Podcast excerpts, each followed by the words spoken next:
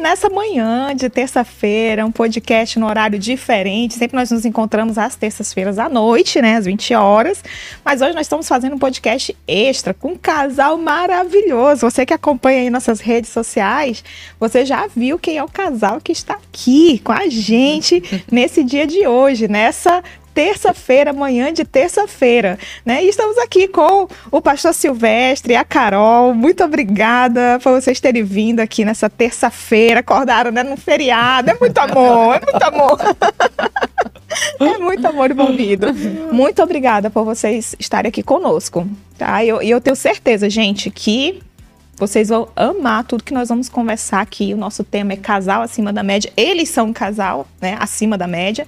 E, e eles aconselham muitos casais, acompanham muitos casais, têm uma experiência vasta, né, em casamentos, em aconselhamentos. Então, o que você vai pegar hoje aqui é para a vida prática, né? Então, já chama o seu esposo, amor, vem para cá né, já chama os filhos também. É bom que os filhos olham, né, e, e ajuda a cobrar papai, se não tá fazendo mamãe, né? Então a gente já começa a ajudar também no processo, né? Então chama a família uhum. toda, é feriado, é terça-feira, é aquele momento que Deus reservou para você aprender um pouco mais, né, e colocar a palavra de Deus, né, dentro do seu casamento de forma prática, que eu acho que isso que é o importante, praticar aquilo que Deus nos ensina, não basta somente nós termos o conhecimento. Mas antes de a gente chamar eles aqui, eu quero lembrar que nós estamos, né, no mês de outubro, outubro rosa, né? Então, não esqueça, mulheres, de fazer aí o seu autoexame. Se você não sabe, busca na internet um vídeo, procura ver como que funciona, né? Como que faz esse autoexame. E como mulheres, nós temos que ter esse cuidado. Afinal, o nosso corpo, ele é o templo do Espírito Santo. E se nós não tivermos saúde, como é que nós vamos servir a Deus com garra, com energia, com força? Então, nada melhor do que a prevenção. Então, aprenda a fazer o autoexame. Se você ainda não fez sua ultrassonografia, você que tem abaixo de 30 anos, de não, 40 anos, ainda não fez sua ultrassonografia mamária, já programe para fazer. Esse mês tem uma série de lugares que estão fazendo com preço promocional, né? Então, com 100 reais, 150 reais, você consegue fazer uma mamografia, consegue fazer uma ultrassonografia. Então, mulheres acima de 40 para cima, mamografia. Mulheres abaixo dos 40 pode fazer uma ultrassonografia para identificar aí se você, né, está tendo algum início de algo né, que não é legal, né? E até para prevenção, ver se seu corpo está tudo bem. Então, só lembrando, outubro rosa. Mas sem mais, né? Sem mais, vamos conversar, conversar aqui, né? Com a Carol, com o pastor Silvestre. Muito obrigada por vocês estarem aqui. Sejam bem-vindos. Muito obrigada pelo convite. Nós estamos assim muito felizes de estar aqui hoje, né? Compartilhando um Oi, todo mundo aí. todo mundo que está aí assistindo a gente. Um bom dia. Que Deus abençoe o dia de vocês. Obrigado, Jana, pelo convite. Tenho um carinho muito especial pelo Anderson, pela Jana. É um prazer estar aqui e, e falar ainda mais daquilo que a gente mais ama, mesmo que é a nossa. Compartilhar isso de alguma forma e contribuir com a vida das pessoas, isso deixa muito feliz. Realmente faço há um bocado de tempo já e tenho um, uma paixão por família. Eu acho que isso é a paixão que Deus colocou no meu coração. Então, poder compartilhar isso com vocês é uma alegria. Obrigado pelo convite. Espero que seja uma tarde, uma manhã agradável, né? E que você que está assistindo agora ou depois, né, possa de alguma forma ser influenciado positivamente. Que legal. E olha, isso que, que o pastor Silvestre acabou de falar, né? Tem, temos paixão, paixão por. É verdade. A gente vê nos olhos deles quando eles falam, né, sobre família. A gente tem um casamento lindo, né? Tem filhos maravilhosos, são aí um exemplo de, de criação de filhos, né? Então, com certeza, nós e aí, né? Quanto tempo vocês estão juntos? Quantos filhos vocês? Fala um pouquinho sobre a família de vocês. Ah, o pessoal se familiarizar também. É, nós estamos há 21 anos juntos, casados, vamos fazer 19 anos de casado já. O Paulo Silvestre, de, 19, de 18 anos, e a Sabrina, 15 anos, vai fazer 16. Né? Estamos aí nessa estrada já há um bocado de tempo. E acho que a melhor parte disso tudo é, nesses 21 anos, melhorando dia após dia. Eu digo para ela que a gente tem vivido, nos últimos anos, uh, os melhores momentos da nossa vida que a gente nunca viveu em 21 anos. Né? E eu cresci ouvindo o mesmo que a grande maioria ouviu, né? É que com o tempo fica um saco, com o tempo é chato, casamento depois do tempo é tudo igual, né? E a gente tem vivido, graças a Deus, nesses últimos anos, os melhores momentos da nossa vida e poder experimentar um pouco do resultado daquilo que a gente plantou lá atrás. Hoje já nossos filhos crescendo, um filho já com 18 anos, então tem sido muito legal. Né? E tem sido um prazer enorme poder. Eu acho que o mais legal dessa história é poder estar tá colhendo hoje o que a gente plantou, acreditando no que a gente estava fazendo, indo contra tudo, contra todos, contra todo mundo, fazendo diferente, mas tem dado muito certo. Então, assim, estou muito feliz e sou muito apaixonado por essa mulher há 21 anos e é um prazer poder compartilhar isso. Que legal. Eu falo que eu amo muito mais meu marido hoje do que há 20 anos atrás. Ainda assim, bem. é impressionante. Olha que. Deus renovou, assim. Deus renova a cada dia o nosso amor, nosso, nossa comunhão com o outro. Assim, a admiração e respeito hoje em dia é muito maior. Muito e olha mais. que eu sou chato, viu, Jana? Eu sou chato. Acreditem. o que, que vocês acham assim, que, que faz é, toda a diferença para que não aconteça o que a maioria das pessoas diz que acontece. Ah, com o passar dos anos, o casamento vai ficando ruim, e aí por isso o amor acaba, meu marido já não me trata mais como antes, minha esposa não me trata mais como antes. O que que vocês enxergam dentro da vivência de vocês que é primordial para que isso não aconteça? Né, para que permaneça essa, é, cresça ainda mais, como a Carol acabou de falar, né? Hoje eu amo mais o Silvestre do que há 20 anos atrás. O que, que você acha que é primordial para isso, Carol? Eu acho que é muito tempo, é muito investimento, né? As pessoas não querem mais investir tempo, né? O que, que as pessoas fazem hoje em dia? Elas querem ficar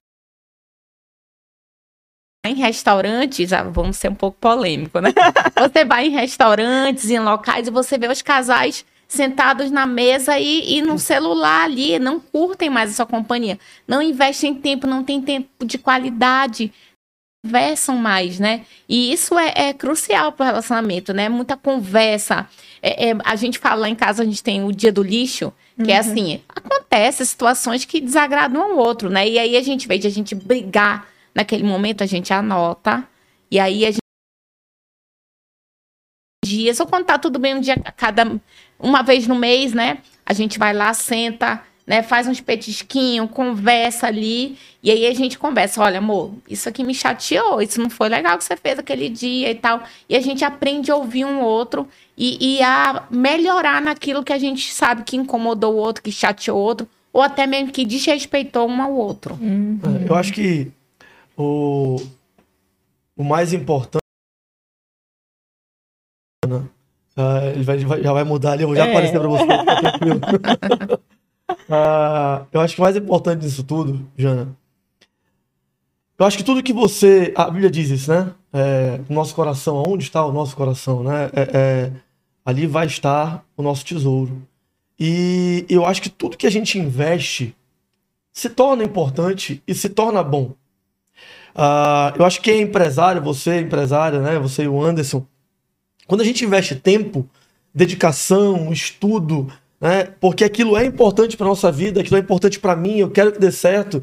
Você vai estudar muito, você vai se dedicar uhum. muito, o negócio não acontece uhum. por nada, né? É, um casamento saudável, de qualidade, 21 anos juntos, 10 anos juntos, 5 anos juntos, isso não vai brotar, gente, não vai. A gente tem um, um péssimo hábito de achar que enfiar uma aliança no dedo e ir morar junto, as coisas vão surgir eu vou continuar o cara apaixonado que eu era quando namorava, porque eu fui morar junto. Isso não existe. É a mesma coisa se você achar que vai ganhar dinheiro porque você alugou uma sala, tá pagando aluguel. Vou criar um Instagram e vou ganhar dinheiro. Não vai. Não uhum. é assim. Então não é morar junto e botar uma aliança. Então, eu acho que precisa de muito investimento. Eu acho que o que faz o tempo dar certo, ficar cada vez melhor, é o que, é que eu preciso melhorar no, junto com o tempo. Né? Deixar aquilo que fez a gente querer estar junto morrer. Então, tudo aquilo que fez a gente querer viver junto, querer casar, querer morar junto, que fez a gente se apaixonar um pelo outro, a gente para de fazer. Acho que o grande mal de 90% dos casais é que aquilo que fez eu me apaixonar pelo outro, aquilo que fez eu me encantar, aquilo que fez eu querer estar com ele, aquilo que fez eu querer casar com ele, a gente casa e muito rapidamente para de fazer. Então eu acho que o resumo, a gente só vai ter muita conversa para não delongar aqui e ficar falando sozinho, né? É, mas o resumo é investimento, Jana. Eu acho que se você não investir tempo, qualidade, estudo, estudo, ler, saber é, é, o que fazer para melhorar. Você estuda para trabalhar, você estuda técnicas de venda, você estuda técnicas de gestão, contrato, técnicas de administrar pessoas, você estuda um monte de coisa. Mas para casar, a gente acha que vai brotar do céu. E não vai brotar do céu. Não vai cair né, sem você fazer nada. Ah, depende da gente. Então, investimento de tempo, investimento de estudo, investimento de qualidade, né? investimento de energia em agradar o outro, em satisfazer o outro. Então, é muita coisa que a gente vai discorrer aqui um pouquinho hoje, uhum. mas o resumo é isso. Investimento. Você precisa investir, tanto estudando quanto dando tempo de qualidade. E eu creio que isso, isso tem a ver com amor, né? Sim. Porque hoje as pessoas, elas, o que, que elas, elas acham? Que amor é um sentimento né? Se eu estou sentindo alguma coisa é porque tá legal, não estou mais sentindo, então ah, acabou, o amor acabou. A gente ouve muito isso, né? E Sim. a mulher ela, ela diz: "Ah, eu não me sinto homens vezes, ah, eu não me sinto respeitado, e isso começa a ir minando, né, de Sim. certa forma, o casamento. O que a gente dizer para essas mulheres, ah, eu não me sinto amada pelo meu esposo. O que que, que que o homem ele pode fazer, pastor, para poder essa mulher né, ter essa percepção de amor e o que que essa mulher pode fazer para que esse homem tenha essa percepção de ter o respeito, né, da mulher, né, ter o se sentir amado, poder se sentir respeitado, se sentir amado, né? Sim. Que é também é o amor mútuo, Parece mas de forma né? diferente, é, né? É. Parece simples, é. mas vamos conversar um pouquinho sobre isso que tá no... no, assim, no fundo é simples, uhum. é, só que a gente complica, uhum. né? É, eu vou te falar, Jana, eu ouvi, inclusive, essa semana, de uma mulher que estava conversando comigo lá na igreja. E ela falou assim: Pastor, o meu marido não tá nem aí para mim. Mas o que eu acho mais impressionante, pastor, é que ele não enxerga. Porque na cabeça dele, ele faz tudo por mim. Ah, muitos homens acham que o simples fato de trabalhar, de prover, de passar o dia na rua, é, é, chegar em casa, final do dia, cansado, quebrado, ele está fazendo aquilo como um ato de amor à esposa. Não deixa de ser verdade, Isso é uma verdade. Só que, homem, isso não é tudo. Você não casou com um guarda-roupa que basta enfiar coisa nova dentro que vai ficar tudo bem. Você não casou com uma parede. Né? Você casou com uma pessoa. Você casou com uma mulher, né? Então você precisa entender que sim, é importante você trabalhar, é importante o trabalho muito além apenas do sustento, né, de, de prover, que a grande maioria das mulheres hoje já trabalham também, né, e provém junto com, com o marido. Eu acho que o trabalho vai muito além do prover, é, é, do respeito também, é da admiração. A mulher poder admirar o marido, poder admirar a, a pessoa que convive, que compartilha a vida com ela. Só que você precisa entender que ali existe uma mulher que quer qualidade de tempo. Uhum. Ela quer carinho, ela quer atenção, ela quer você. Tem até mulheres que não gostam de carinho, tem mulher que não gosta de, muito de toque, mas ela quer atenção. A presença, Exato, né? Exato, ela quer ter olhar. você. É sentar, é conversar, é bater um papo, é dar uma volta, é mostrar para ela que ela é importante. Porque ela precisa ser a coisa mais importante da sua vida. Né? E, e para isso você precisa dedicar tempo. Né? É, palavras, é, é elogiar, né? É, é, deixar claro que você percebeu alguma mudança, é que você está notando a roupa que ela está vestindo, né? Às vezes a tristeza dela, é você estar tá junto dela, é, é abraçar, é, dar, é dar um ombro, é conversar, é perguntar o que está sentindo. Pô, eu vou te falar, Jana, como homem, eu sei que para muitos homens isso é um saco. Homem, a grande maioria, tem as suas exceções que gostam muito de conversar, mas a grande maioria não gosta. É um saco ficar ouvindo, às vezes, reclamação. Né? As é, é mesmas é, coisas. Exato, e às vezes não é, nem, não é nem contra a gente, né? É, é, tá falando, às vezes, da planta, do cachorro, da mãe, do pai, do tio, do trabalho. Mas alguém precisa ouvir. Deixa eu te falar, se não for você que vai, vai ouvir, eu sinto te informar, alguém vai. Ela precisa falar, ela precisa conversar. E é muito melhor essa intimidade ser com o marido, porque ela vai se sentir amada.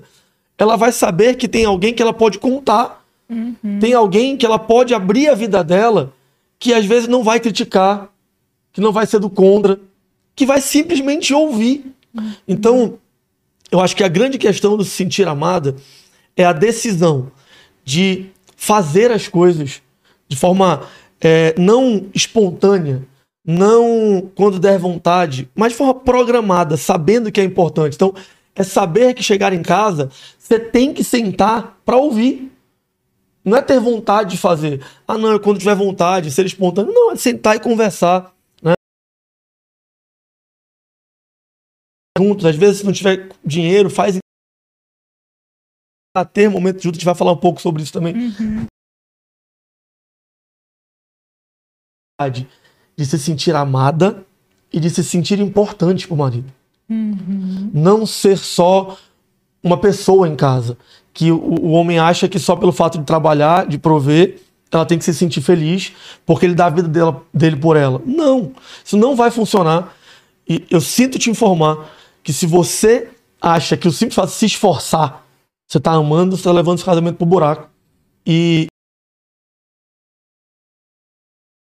em quais momentos, quando, de que forma, né, eu vou fazer alguma coisa para elogiá-la, para ouvi-la, para levá-la para passear, para assistir um filme junto, para falar aquilo que ela quer ouvir, né? É para ser carinhoso. Isso depende muito.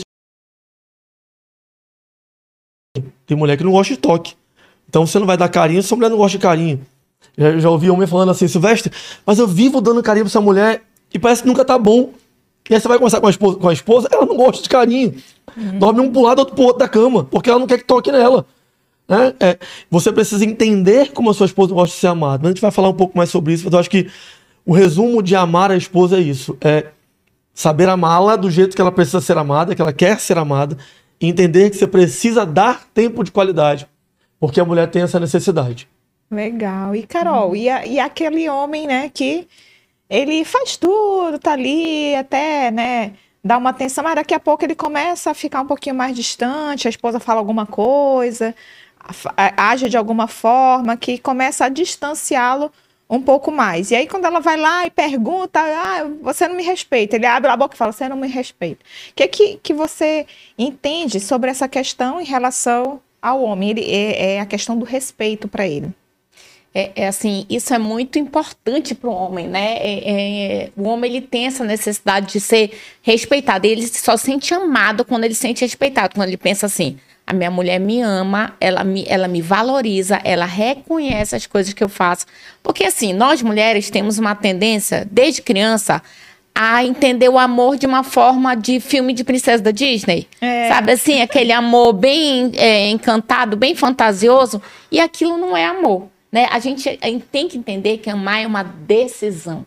Não é um sentimento, não é aquele friozinho na barriga que eu sinto, sabe? Quando estou namorando, quando estou conhecendo aquilo, não. Aquilo é um sentimento, é uma ansiedade, é, é, é, é, totalmente emocional. O amor, de verdade, ele é uma decisão, né? Eu decido amar meu marido, mesmo ele não merecendo naquele dia. Né? E a gente, mulher, tem, tem mania de assim, ah, ele tá frio comigo, também vou ficar fria. E não é bem assim, né? A gente sabe que o marido enfrenta dificuldades no dia a dia, os problemas no trabalho, né? Ele também tem as dificuldades dele. E homem é mais difícil de se abrir mesmo, né? Uhum. Então, eu acho que aí vem a sabedoria da mulher de entender aqueles momentos que o homem tá mais recluso, né? Mais é, receber bem quando chegar do trabalho. Acho que isso é muito importante, uhum. né? Entender que amar, gente, não é um sentimento, é uma decisão. Aquilo que Cristo fez na cruz por nós, não, aquilo foi amor. Aquilo foi uma decisão. Ele decidiu nos amar. Né? E mesmo nós não merecendo. Então, eu, eu penso que o amor é assim: é amar mesmo a pessoa não merecendo. É uma decisão. Eu vou fazer, eu vou fazer primeiro, depois eu sinto, mas eu vou fazer. Porque eu estou amando meu marido, eu estou amando a minha família, eu estou amando Cristo, fazendo mesmo sem vontade, mesmo eu achando que ele não está merecendo. E o que que você, como você se é, percebe, tem a percepção de amor do Silvestre para com você? O que, que ele faz que você diz, nossa, Ai, ele Jesus. me ama? Quando ele faz isso, isso, isso, cita duas ou três aí. Então, todo, todas nós temos a nossa linguagem de amor, né? Engraçado que ela mudou ao longo dos anos. Antigamente, uma linguagem de amor era presente. Aí eu fui ficando mais velha, fui, assim, na minha concepção, isso passou a não se tornar tão mais importante. Mais bonito. É. Mas hoje em dia, o que eu mais valorizo é tempo de qualidade. Quando ele me chama para tomar o café, eu fico nas nuvens. Nossa. Aí nem que seja cinco minutinhos, eu adoro aquele café ali na Copenhague, tomar rapidinho um café, uma água com gás. E aí eu adoro, amor, vamos lá tomar um café. Eu, vamos, nossa, eu fico assim super feliz. Porque é aquele momento que a gente está dedicando um ao outro. E às vezes, né, amor? É 15 minutinhos. Entendeu? Um tempo pequeno, mas é um tempo. A gente pergunta, e aí? Conversa mais um pouco, a gente tá olho no olho ali, só eu e ele, e a gente tem um acordo, viu? Quando a gente tá sozinho, mesmo nós dois ou em família, a gente não pega em celular. A gente deixa o celular de lado na mesa, né? E, e, e a gente entende que aquele momento é nosso. Depois, eh, se for urgência, vai ligar, eu vou ver. de forma racional, Jana, tem vários acordos. De novo, aquilo que eu falei, você precisa tomar uma decisão de como fazer, de que fazer, que forma fazer. A gente tem um acordo muito bacana que quando a gente está na mesa junto, ninguém pega no telefone, né? Mas às vezes tem alguma urgência, alguém liga, pede que responda alguma coisa do trabalho ou algo assim, né? E a gente tem um acordo. Se ela pegar no telefone porque ela tem que responder alguma coisa, eu não vou pegar no meu. Sabe? Para não criar aquele ela enquanto ela precisa responder algo urgente, alguém do trabalho ligou, tá precisando de alguma resposta urgente, ela responde, e eu tô ali olhando, esperando ela- desligar para não pegar o meu, pra gente manter esse hábito de não ter telefone. Isso que ela falou do café também é interessante para você, homem, presta bastante atenção no que eu vou te falar agora, tá? Ah, eu falei isso para um homem duas semanas atrás. Um amigo da- igreja veio falar comigo, e ele perguntou isso e a Carol pôde responder. Ele também tá casado já há uns 15 anos, se não me engano.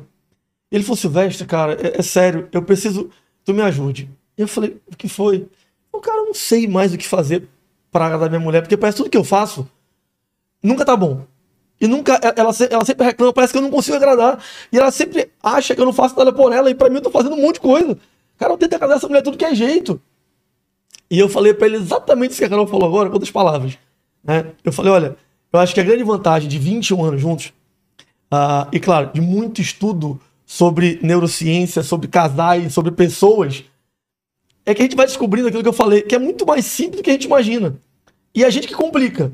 A grande maioria das pessoas, mulheres ou homens, tem as suas necessidades, as- os seus prazeres muito simples. Basta a gente descobrir como, como agradar como satisfazer. Eu, por muito tempo também, eu fazia milhares de coisas pra Carol. Lavava a louça, É. esperava a casa, É, eu nem. fazia Eu nem ligava, eu, tipo, por que, que ele tá fazendo isso? É, Porque cara- não era minha linguagem de amor, entendeu? Eu, eu, eu, eu vejo mulher reclamando, né? Ah, eu lavo louça sozinha. Eu falei, cara, bicho, quanto tempo bati cabeça lavando louça fim de semana e a Carol nem tinha um. Porque não é importante pra ela, né? Ah, e quantas e quantas coisas eu já fiz pra tentar agradar a Carol e ela nem notava. Por quê? Porque não é importante pra ela. É a mesma coisa, homem. Presta atenção. Quando sua mulher corta a ponta do cabelo, pra ti não é importante. Mas eu te garanto que todas as amigas dela viram. É. Todas, sabe por quê? Porque pra ela isso é importante. Então é a mesma coisa, não adianta tu fazer um monte de coisa que pra tua mulher não é importante, porque ela não vai notar, ela nem percebe o que tu fez. Então, eu percebi, fui aprendendo com a minha esposa ao longo do tempo, e cara, pra Carol, essa questão de meia hora num café com ela, eu ganho milhões de pontos com essa mulher. É inacreditável. Então, assim, eu mandar uma mensagem pra ela dizer, amor, vamos tomar um café? Cara, eu ganhei um dia com a Carol.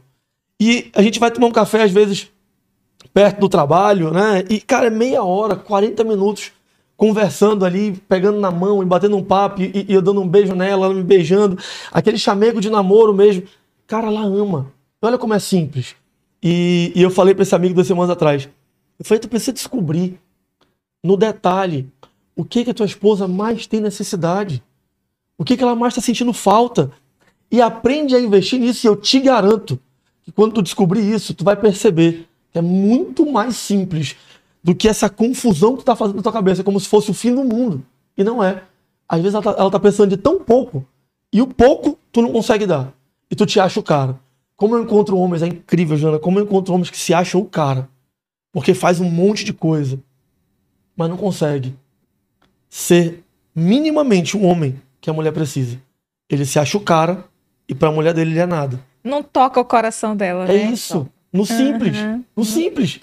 Por exemplo, eu adoro também demonstração de carinho em público. Eu não sei, eu acho que eu me sinto valorizada. Tipo assim, poxa, meu marido me valoriza, né, em público. Olha, ele faz questão de mostrar que eu sou a esposa dele, né? Uhum. Eu acho que isso é uma coisa que me toca também, eu gosto, ele sabe disso. E olha como a clareza é importante. Isso que ela falou agora, isso foi um problema no nosso casamento. Por pelo menos uns 4 a 5 anos, não foi? Foi. De novo, falta de clareza. As pessoas não falam, não são claras. né? Uhum. A gente às vezes chegava de uma, de uma festa ou de um aniversário e eu percebi que ela tava meio já triste, sabe? E, bicho, o que que aconteceu, meu irmão? e aí tá, passava aquilo e ela meio triste ali de, de banda. Ah, mas não brigava naquele momento. Aí depois eu tava entender e acabava ficando aquele clima chato. Cara, isso durou anos. Anos. E às vezes tinha momentos que era um pouco mais grave, em algum, evento, às vezes de família. E até que um dia eu consegui entender. A minha que eu demonstre amor, carinho e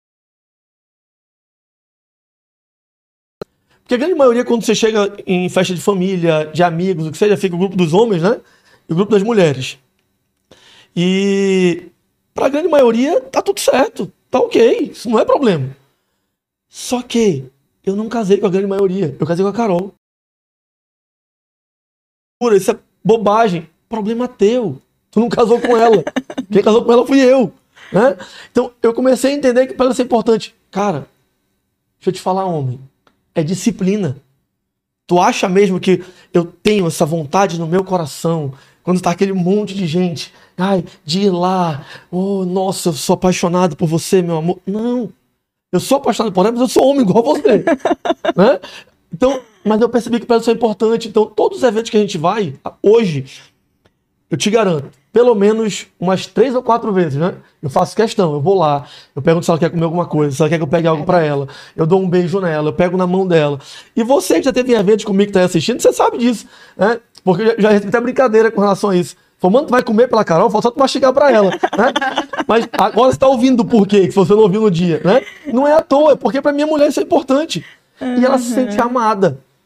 né? Então, você entende que é simples? Olha só. Simples, é uma coisa O simples. fato de É. pegar uma água pra ela, de pegar na mão dela, tá aquele monte de mulher sentada, eu vou lá e dou um beijo nela. Cara, ela se sente especial. Então, é- é, são detalhes simples, mas que você precisa entender o que, que a sua esposa precisa. O que, ela tá sentindo falta. Acho que é isso. Muito legal. E essa questão, né, de, de demonstração em público, etc., isso também reflete muito na, na questão que você falou, né? A gente é para as festas de família, né? Sim. E muitas vezes o, o esposo é, ou, ou a, ou a mulher dá mais atenção para aquele familiar, né, do que um para o outro. Às vezes a esposa trata muito melhor o, o pai A ou a mãe do que o esposo. Ouvi Ou vice-versa, né? Sim. O marido trata muito melhor a mãe do que a esposa. E vai criando certo ressentimento, né? Porque, por exemplo, né? Você chega lá e ele tá tratando melhor a mãe dele. Não que você não goste da sua Sim. sogra. Você ama a sua sogra, eu tenho Sim, certeza, né? amo. Como é que, que, que, que deve lidar a mulher com, com, essa, com essa situação, Carol? Como é que Olha, você lidava? com Essa é a segunda maior reclamação dos É, por casais. incrível que pareça. Por incrível cara. que pareça, porque assim, é, é- é difícil, isso é mais pro homem, tá? A mulher também, mas eu acho que a gente ouve muito do homem, né? É. Com a mãe, né? Porque ele tem esse negócio com a mãe, né? E não corta o cordão umbilical, né? Ele fica com a mãe e aí é, fica ali todo o tempo é, fazendo tudo pra mãe, na frente da esposa e, e tratando a mãe, não que não deve tratar, tá? Deve tratar a mãe muito bem. É, Deixa eu baixar um pouquinho o microfone. Tem uma situação bem, bem é, complicada com relação a isso, porque precisa aprender a cortar o cordão umbilical, né? A entender que a esposa, naquele momento, tem que ser a prioridade, né? Olha, na oficina do casamento, o pastor Davi sempre faz uma brincadeira que eu acho o máximo, né? Que ele fala, olha, você já sabe, se você estiver num bote e o bote afundar, tiver sua mulher, seus filhos, você tem que salvar quem? Diga aí quem que você tem que salvar. Você tem que salvar sua mulher. Você tem que falar, mãe, eu lhe amo, eu vou lhe encontrar lá no céu. Os meus filhos, mas meus filhos, tchau, amo, vou encontrar vocês no céu. Mas a sua prioridade é uma brincadeira, é claro. Mas a sua prioridade deve ser a sua mulher. Daí, uma vez ele fazendo essa brincadeira no oficina do casamento, aí ele falou, aí um homem gritou lá, disse, ah, mãe, quem você salva? Ele a mãe. Aí o pastor Davi muito sabiamente falou assim: Eu te garanto, eu te garanto que o teu casamento já tá acabado. Gente, foi balde de agrafia para ele, né? Porque realmente a mulher ela quer se sentir como prioridade, né? Nessa hora. A gente, eu amo a minha sogra, tenho um relacionamento incrível com a minha sogra. Te amo, sogra, beijo. eu sou apaixonada de verdade, mas hoje o meu marido entende assim como um dia o marido dela foi a prioridade, não mais os pais, o meu marido também hoje é a prioridade, né? Né, os filhos, e é assim que a vida leva. Ela até brinca, olha, Carol, quero ver quando for você. Mas é assim mesmo, entendeu? Eu já estou me preparando, estou preparando meu coração. Já sei que o Paulinho e a Sabrina vão ter as prioridades dele, que vai ser marido e mulher. E é isso que Deus manda e eu já estou pronta aqui preparando o coração para aceitar. Olha que legal. E já tá para 18 anos, né? Já. Daqui a Calma, pouco. Jana. Ó, casei com 19. Eu tô né? nova. eu falo, eu falo brincando, vai ser, vai ser quando for da vontade, Vontade de de Deus. Deus, né? né? E- Verdade. Eu conheci há um tempo, eu casei com 19 anos, eu tinha 19, a Carol tinha 20. Isso. né? Ah, então, assim, isso, por incrível que pareça, Jana, é o segundo maior problema do que eu escuto nos aconselhamentos. E olha que eu faço bastante aconselhamento, são cinco por semana em média. E o segundo maior problema é, é- é não cortar esse cordão. E mulher nenhuma vai se sentir bem estando casada com um menino. Mulher nenhuma casa com menino. Né? É,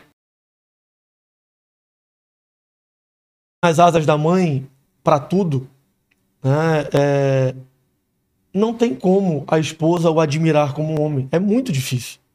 Tá? E Deus é muito sábio quando ele diz que a gente vai deixar pai e mãe. Só que preste atenção: deixar pai e mãe não é abandonar pai e mãe. Tá? A Bíblia é muito clara com relação a isso. Honra teu pai e a tua mãe. Ponto. Agora, é só mudar prioridades. É a mesma coisa, é só, só você parar para entender que ter a esposa como prioridade não deixa de fazer o trabalho algo importante. Mas o trabalho não é prioridade. Mas você não se dedica no seu trabalho, você não dá tempo no seu trabalho, é a mesma coisa. O problema é que a gente sempre quer levar tudo pro lado ruim da coisa. Quando a gente fala assim, a esposa tem que ser prioridade, aí a- a- as mães se doem, a minha esposa é mãe.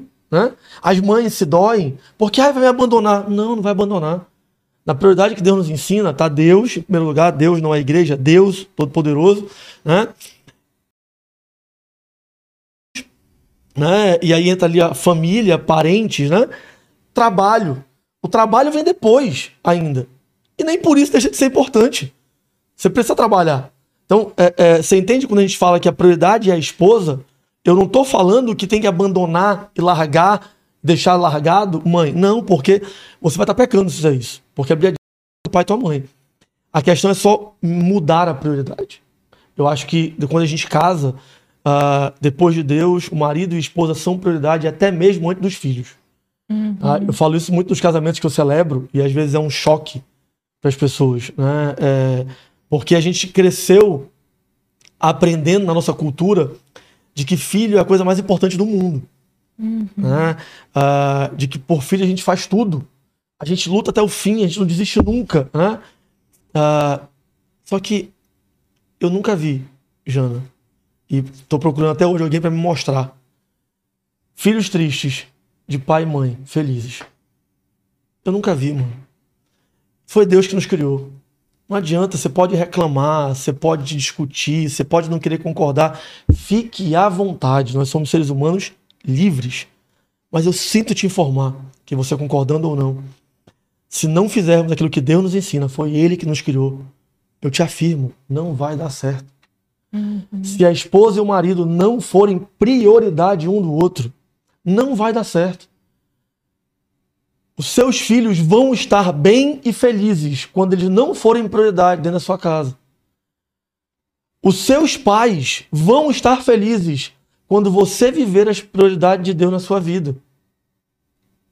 Porque se um filho está bem, os pais estão bem. Eu duvido, Jana, tu vê um pai e mãe, e tem pais e mães me assistindo, nós somos pais, né? Eu duvido você achar um pai e mãe que vai estar feliz com um filho divorciado. com um filho e uma filha passando por- pela dor de um divórcio, por sofrer, às vezes com um filho que vai ter, vai- ter um, o, o- um neto que vai ser criado sem pai. Isso é horrível. Só que isso ninguém fala. É. né? É- é- só quer sentir a dor quando ele diz assim: ó, a mulher é prioridade. A mãe é depois. Ai, não, tá errado. Tá bom, então manda ele se divorciar, ver se a mãe vai ficar feliz. Ver se o pai vai ficar feliz. Isso não existe. Então não adianta, gente. Quem nos criou foi Deus. Ele sabe o que é melhor para nossa vida. Quando ele diz que a esposa é prioridade nessa terra, é a maior prioridade que nós temos depois de Deus, ele sabe o que ele está falando. Então, eu te garanto, por mais que você não concorde às vezes, faça. Eu tenho certeza que vai dar certo. É igual quando tem filho, o filho assim, o filho não entende, né? Mas por quê, pai? Por quê? Porque sim. É. Mas por quê? Porque sim.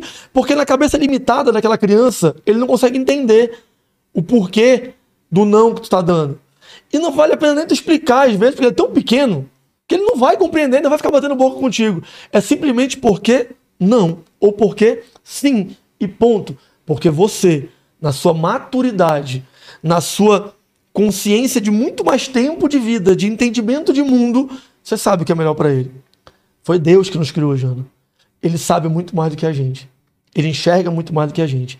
Ele entende muito mais do que a gente. Ele consegue ver o futuro, nós não conseguimos. Nós somos seres humanos limitados. Se Deus fala que é melhor, eu entendendo ou não, é igualzinho pai e mãe, é porque sim. Porque Deus me disse, e eu vou te falar, a vida que estão assistindo, provavelmente se arrumando para fazer vestibular agora, Olha. é, estão assistindo sabem, eles não são prioridade da minha casa. E não são tristes. Muito pelo contrário, são apaixonados pelos pais. A minha alegria é que nos tem como referência. Ontem eu me emocionei, eu compartilhei a postagem da Mulher Modo de Cristo, né? E a minha filha fez uma postagem linda. Ela pegou a postagem, compartilhou e ela escreveu algo mais ou menos assim: né? É, Meus exemplos de vida. E como isso nos alegra? Porque, de novo, é aquilo que eu falei logo no começo, né? É a colheita do que a gente plantou lá atrás, confiando cegamente em Deus. Porque quando eu aceitei Jesus, há 16 anos atrás, eu não tinha conhecimento profundo sobre Deus que eu tenho hoje.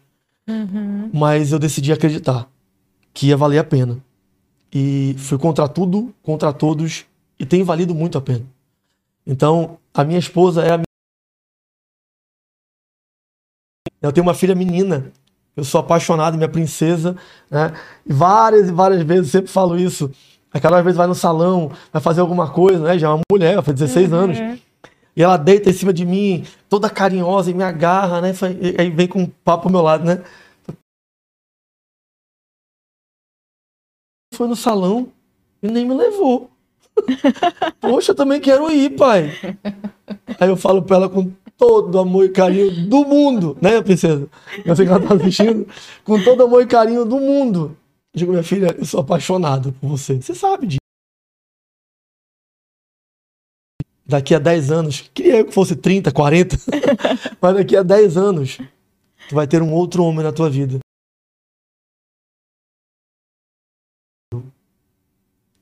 Eu sinto te informar que essa aqui, ó, me escolheu importante na vida dela, até o meu último suspiro de vida.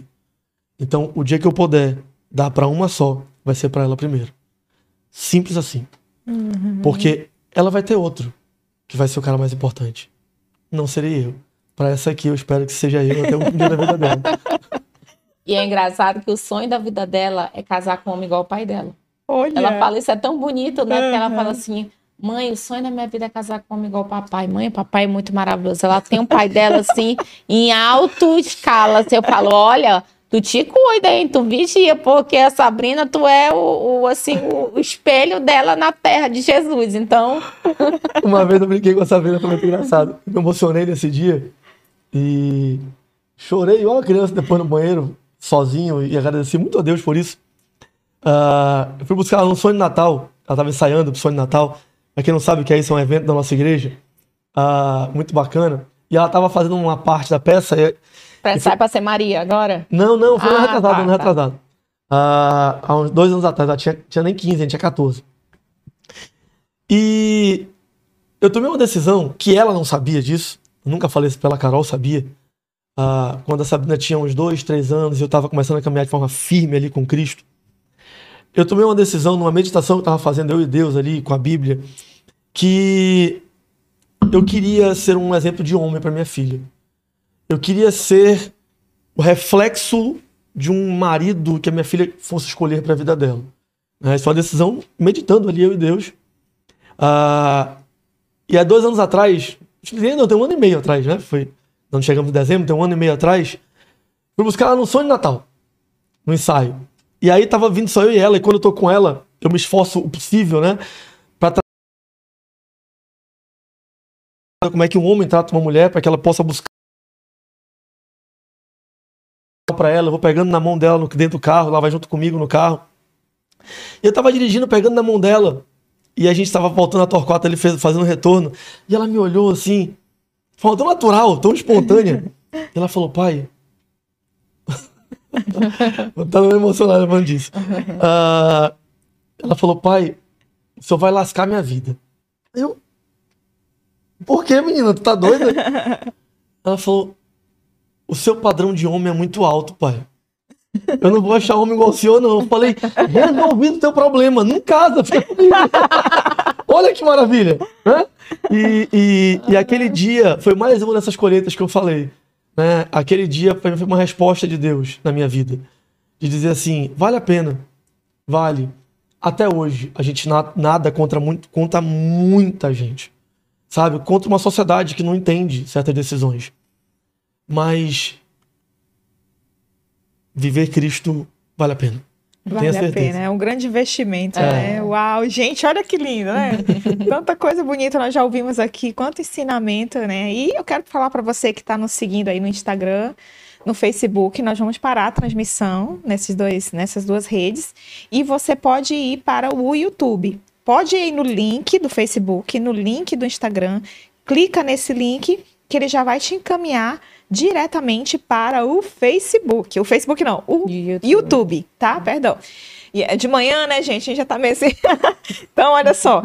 Vai lá, clica no link que vai te encaminhar para o YouTube. Chegando no YouTube, já dá um oi, tudo bem, tal, já comenta alguma coisa, tá? E já se inscreva, obviamente, já se inscreva no canal, já ative o sininho para receber as notificações quando nós estivermos ao vivo, tá?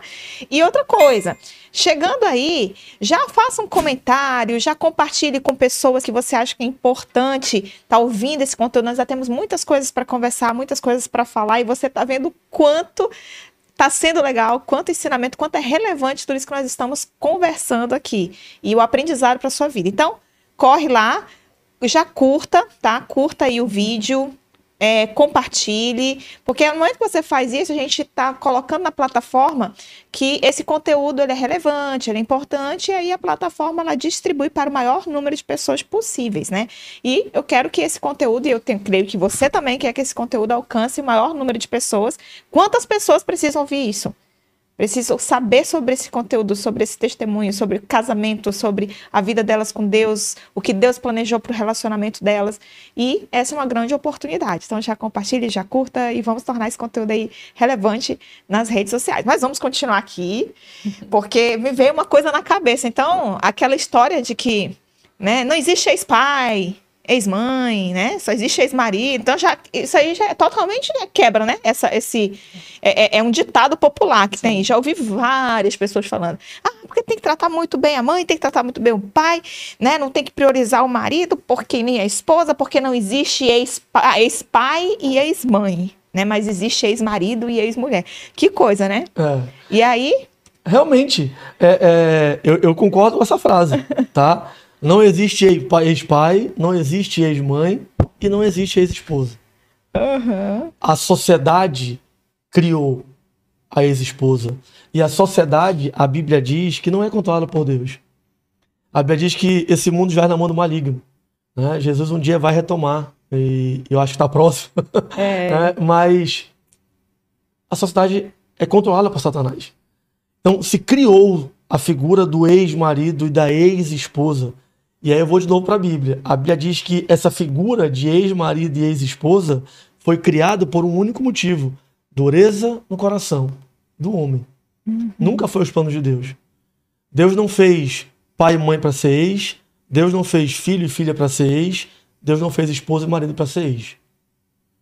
Ah, então, uh, a gente precisa entender que todos têm a mesma importância em prioridades diferentes. Exato. Simples assim. E se existe ex, tenha certeza, não foi porque Deus quis. Da mesma forma que existe para algumas pessoas ex-pai. Eu já ouvi, como você deve ter Sim. ouvido, né? Não é meu pai. Não trato como meu pai. Não é minha mãe. Não trato como minha mãe. Não quero nem acordo. A minha mãe é, é- é a fulana de tal que me criou. O meu pai é o fulano de tal que me criou. Isso é um ex-pai. Isso é uma ex-mãe. Mas Deus não nos criou para isso.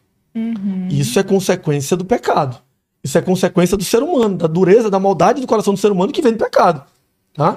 Esse não é o padrão. O grande problema é que a gente anda em muitas coisas na nossa vida, não é só nisso, né? Querendo fazer a exceção a regra. A minoria toma conta de um pensamento da maioria. Aquilo que é errado, né? aquilo que é exceção à regra, querer forçar para que vire um padrão, para que vire uma regra. E não é. Então, eu concordo com essa frase. Não tem ex-pai, nem ex-mãe, nem ex-filho, nem ex-filha, nem ex-marido. Quando isso existe, tenha certeza, é porque fugiu dos padrões de Deus. Não é o normal. E é a exceção à regra. E eu luto, é, acho que uma das minhas missões de vida é lutar exatamente por isso. Eu estava conversando com o pastor Davi domingo, numa conversa rápida, assim, café da manhã lá na igreja. Foi a apresentação de bebês na igreja domingo. Né? E a nossa igreja, para quem conhece, é grande, né? São quase 13 mil pessoas. E, então você imagina, são quatro cultos, a quantidade de bebês apresentados.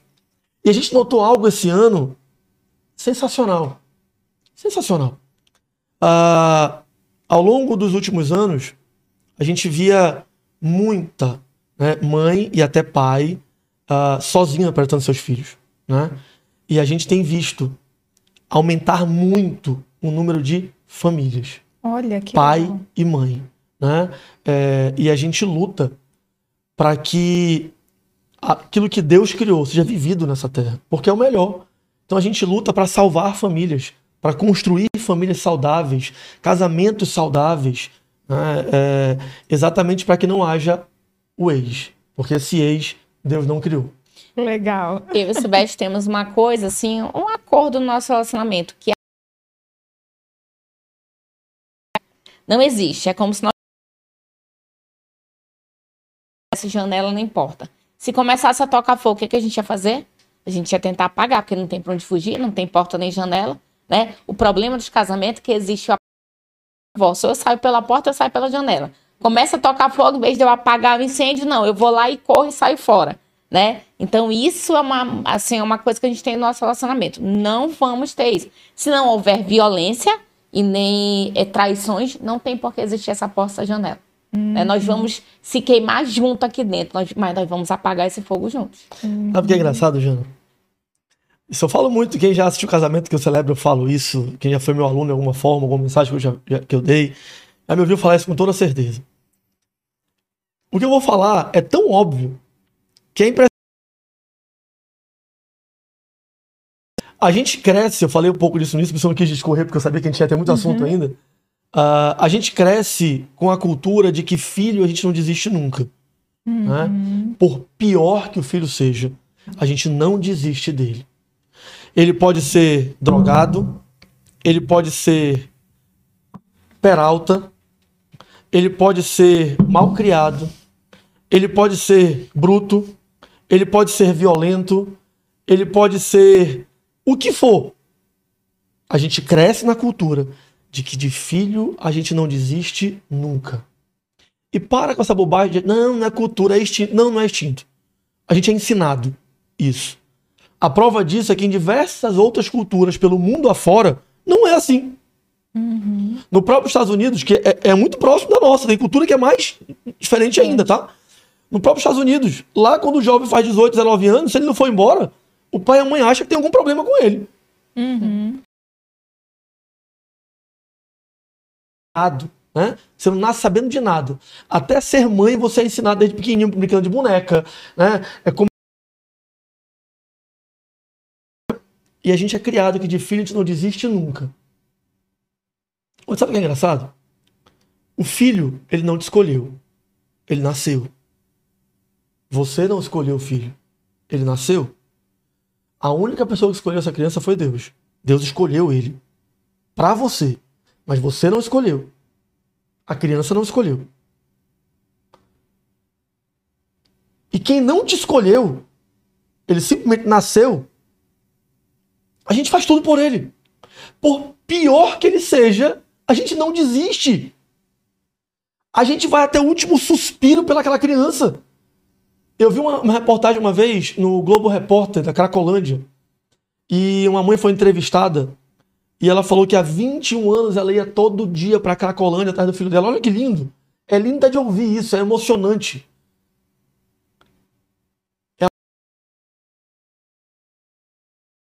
Até correndo risco de vida.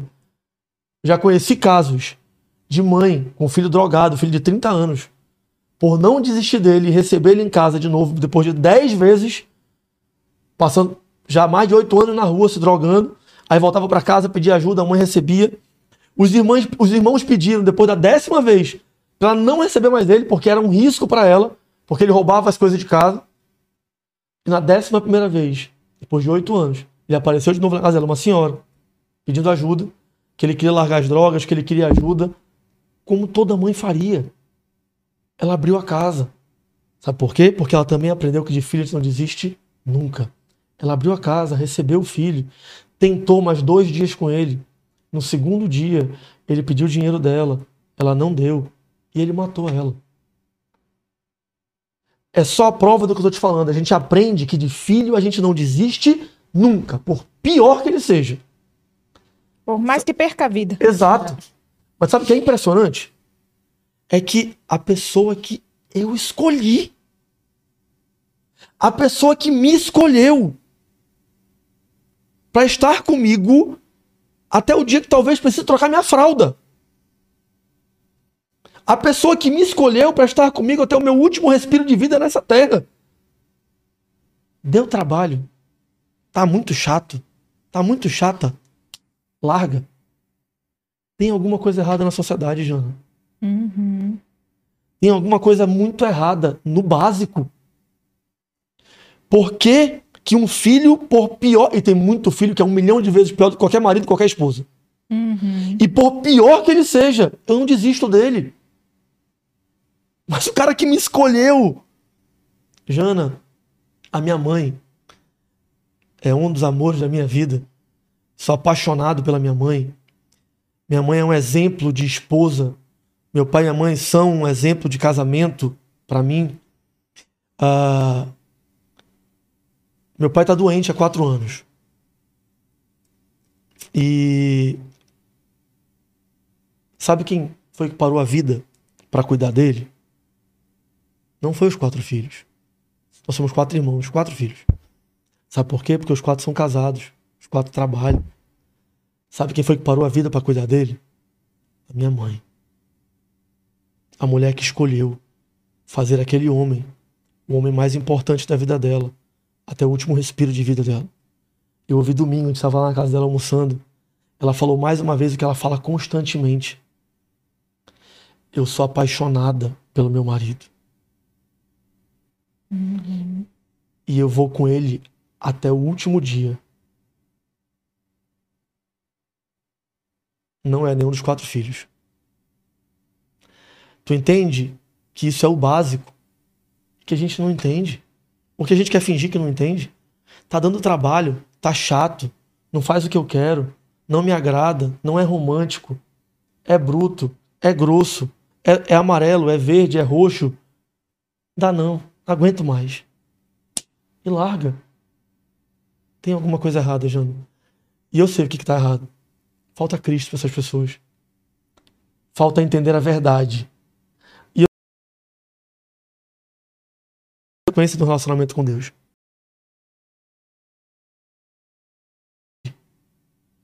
É saber de quem criou o ser humano, saber de quem criou a família, saber de, saber de quem criou o casamento. O que, é que nós precisamos fazer para ter uma família e um casamento agradável? Como a Carol falou, e que se tiver que pegar fogo, vai pegar, vai, casamento pega fogo, pega. mas nem que a gente se queime, a gente vai pagar junto. Uhum. Porque assim como eu não desisto de filho, eu não desisto da minha mulher. E eu não quero que ela desista de mim. Simples assim. Fantástico, é isso mesmo. Olha só, né? Que ensino incrível que nós acabamos de, de ter a respeito do que, que é o casamento, o que, que é o relacionamento, né? Como que Deus quer que seja. E, e assim, dentro do relacionamento tem da prioridade, a questão do, do olhar a necessidade um do outro, né? A necessidade do homem do respeito da sua mulher, de ser admirado por ela, né? A mulher de ter atenção do marido, ser ouvida por ele. Tudo isso faz parte do relacionamento. Tudo isso Deus ensina na sua palavra, né? E quando a gente aplica, a gente começa a colher os frutos daquilo que é, que você planta, obviamente você vai vai colher, né? Isso também é, é, inclui a parte do até mesmo do, do relacionamento físico do casal também, né? Sim. Porque muitas vezes a, a, a mulher vai passando tempo, é, né, a vida cansativa, corrida, aí criando com os filhos, aí, né, o esposo quer um relacionamento físico, lá, ah, hoje eu tô cansado, hoje eu tô com dor, hoje eu tô assim, tô assado. Mesma coisa o homem, né, ele começa a ter essas rejeições, daqui a pouco ele já cansa de procurar, também já não procuram. Então, né, as vezes a mulher que, que quer, né, que o esposo procure, mas aí o esposo às vezes Tá muito cansado também do trabalho, da vida corrida, do estresse do dia a dia. Como é que, que lida com isso, né? Porque tem, tem os filhos, tem, tem os problemas, tem o trabalho, tem os ministérios na igreja, tem tudo. A gente vive numa vida bem corrida, né? Mas isso é também algo essencial dentro do relacionamento, né? É uma forma até de proteção, né, Carol? O que, que você diria assim em relação essa parte do, do relacionamento físico, aquelas mulheres ali que estão, né?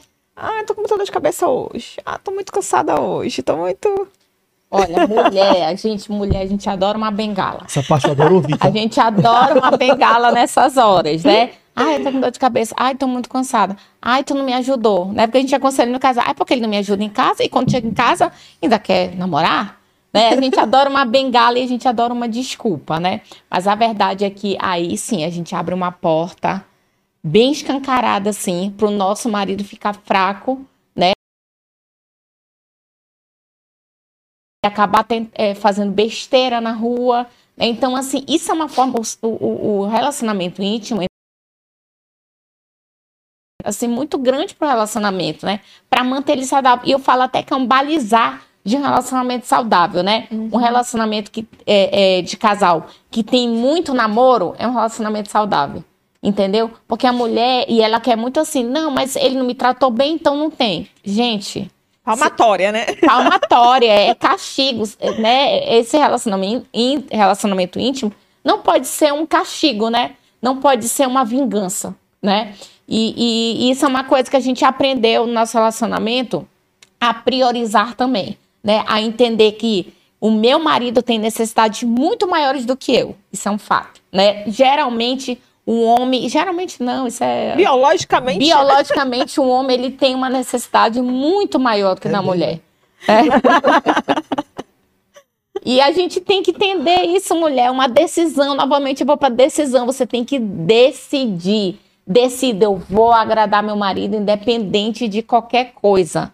Entendeu? Eu vou, eu vou deixar meus sentimentos de lado um pouquinho. Eu vou deixar aquela minha dor de cabeça e vou agradar meu marido. Gente, é, é sério, é tão pouco. Assim, eu, eu, falo que é tão fácil agradar o homem, é tão fácil. E depois ele fica lá, todo bobão, né? Todo amoroso, faz tudo que você quer. Você tem que ter sabedoria e inteligência. Olha, eu olhando para a câmera errada de novo. ele, você tem que ter sabedoria, mulher. Você tem que ser sábia. Não cai nesse papo das feministas de meu corpo, minhas regras, não. Entendeu? a caia na palavra de Deus, que Deus sabe o que é melhor para você. Então vá lá, cumpra seu papel de mulher, entendeu? Olha, um relacionamento saudável, eu estimo que você deve ter um relacionamento. Tá bom? Tô falando de casais novos, né? Você tem que manter a chama acesa. Isso é um fator determinante um relacionamento saudável. Então, lute contra a preguiça, contra a dor de cabeça. Eu sei, mulher, eu sou mulher eu tenho uma rotina extremamente cansativa, eu trabalho fora, eu tenho filhos, eu tenho um ministério na igreja. Eu sei que é difícil, mas não deixa a peteca cair, não dê espaço para o seu marido pula fora do, do, do quadrado de onde ele deve estar, tá? Olha, deixa seu marido cansado para quando ele vê uma mulher na rua, ele, ai, não quero mais, não quero mais nem olhar. Não quero mais nem olhar. Então, seja sábio e inteligente nisso, tá bom? É, o que a Carol tá falando, uhum. de novo, é simples. É o simples. Né? Eu sei que muita mulher, quando escuta isso, pensa, ai, mas uh, eu vou fazer sem vontade? É, é, eu vou fazer na marra, de qualquer jeito. De qualquer jeito, não, né? Por não favor, dá, né? né? De qualquer jeito. qualquer jeito não dá, né? Mas a gente vinha conversando, inclusive, sobre isso. Ah, de novo, vou fazer uma analogia boba, tá? Porque, na minha visão, ah, machismo, feminismo, seja o que for que tenha sido Exismos. criado, exato, né? tenha sido criado, isso não veio de Deus. Não veio de Deus. Ah, porque Deus não criou esse extremismo para ninguém. Para ninguém. Tá? A gente precisa entender que tanto o machismo quanto o feminismo, as duas coisas, levam para lados completamente opostos. Né? É, é, o homem, é eu que mando, é as minhas regras, é do meu jeito, me obedece. Isso é o machismo. Né? Claro, resumidamente. Né? Uh, o feminismo é a mesma coisa. É eu mando, é as minhas regras, é do meu jeito e, e, e ninguém se mete. E isso eu acho muito legal quando você decide viver só. Cara, você não quer ninguém se metendo na sua vida. Você não quer ninguém se metendo no que você decide, no que você faz, nas suas regras. É simples. Não casa. Né? É, quando a gente casa, a gente está decidindo compartilhar nível a outra na minha vida. Primeiro, como cristão, a Bíblia diz: nós somos. Nós, né? Mas vamos outra pessoa. É impossível você não compartilhar a sua vida, as suas decisões, as suas regras, o seu ambiente, tudo seu com uma outra pessoa. Então vamos para o básico de novo, uma analogia bem, bem simples, né? A gente já ouviu muito em aconselhamento, eu já ouvi demais isso. Quando a gente fala sobre isso, né? Uh, sexo, uh, o namoro uh, precisa ser uma disciplina, no casal. Né? Ah, mas mesmo sem vontade?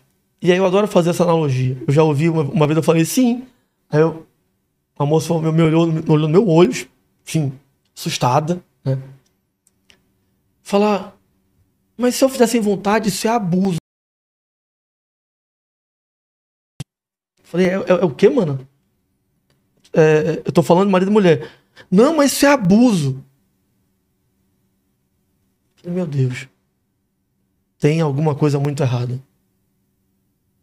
A gente está falando de marido e de, de, mulher. Eu, eu não estou falando de violência.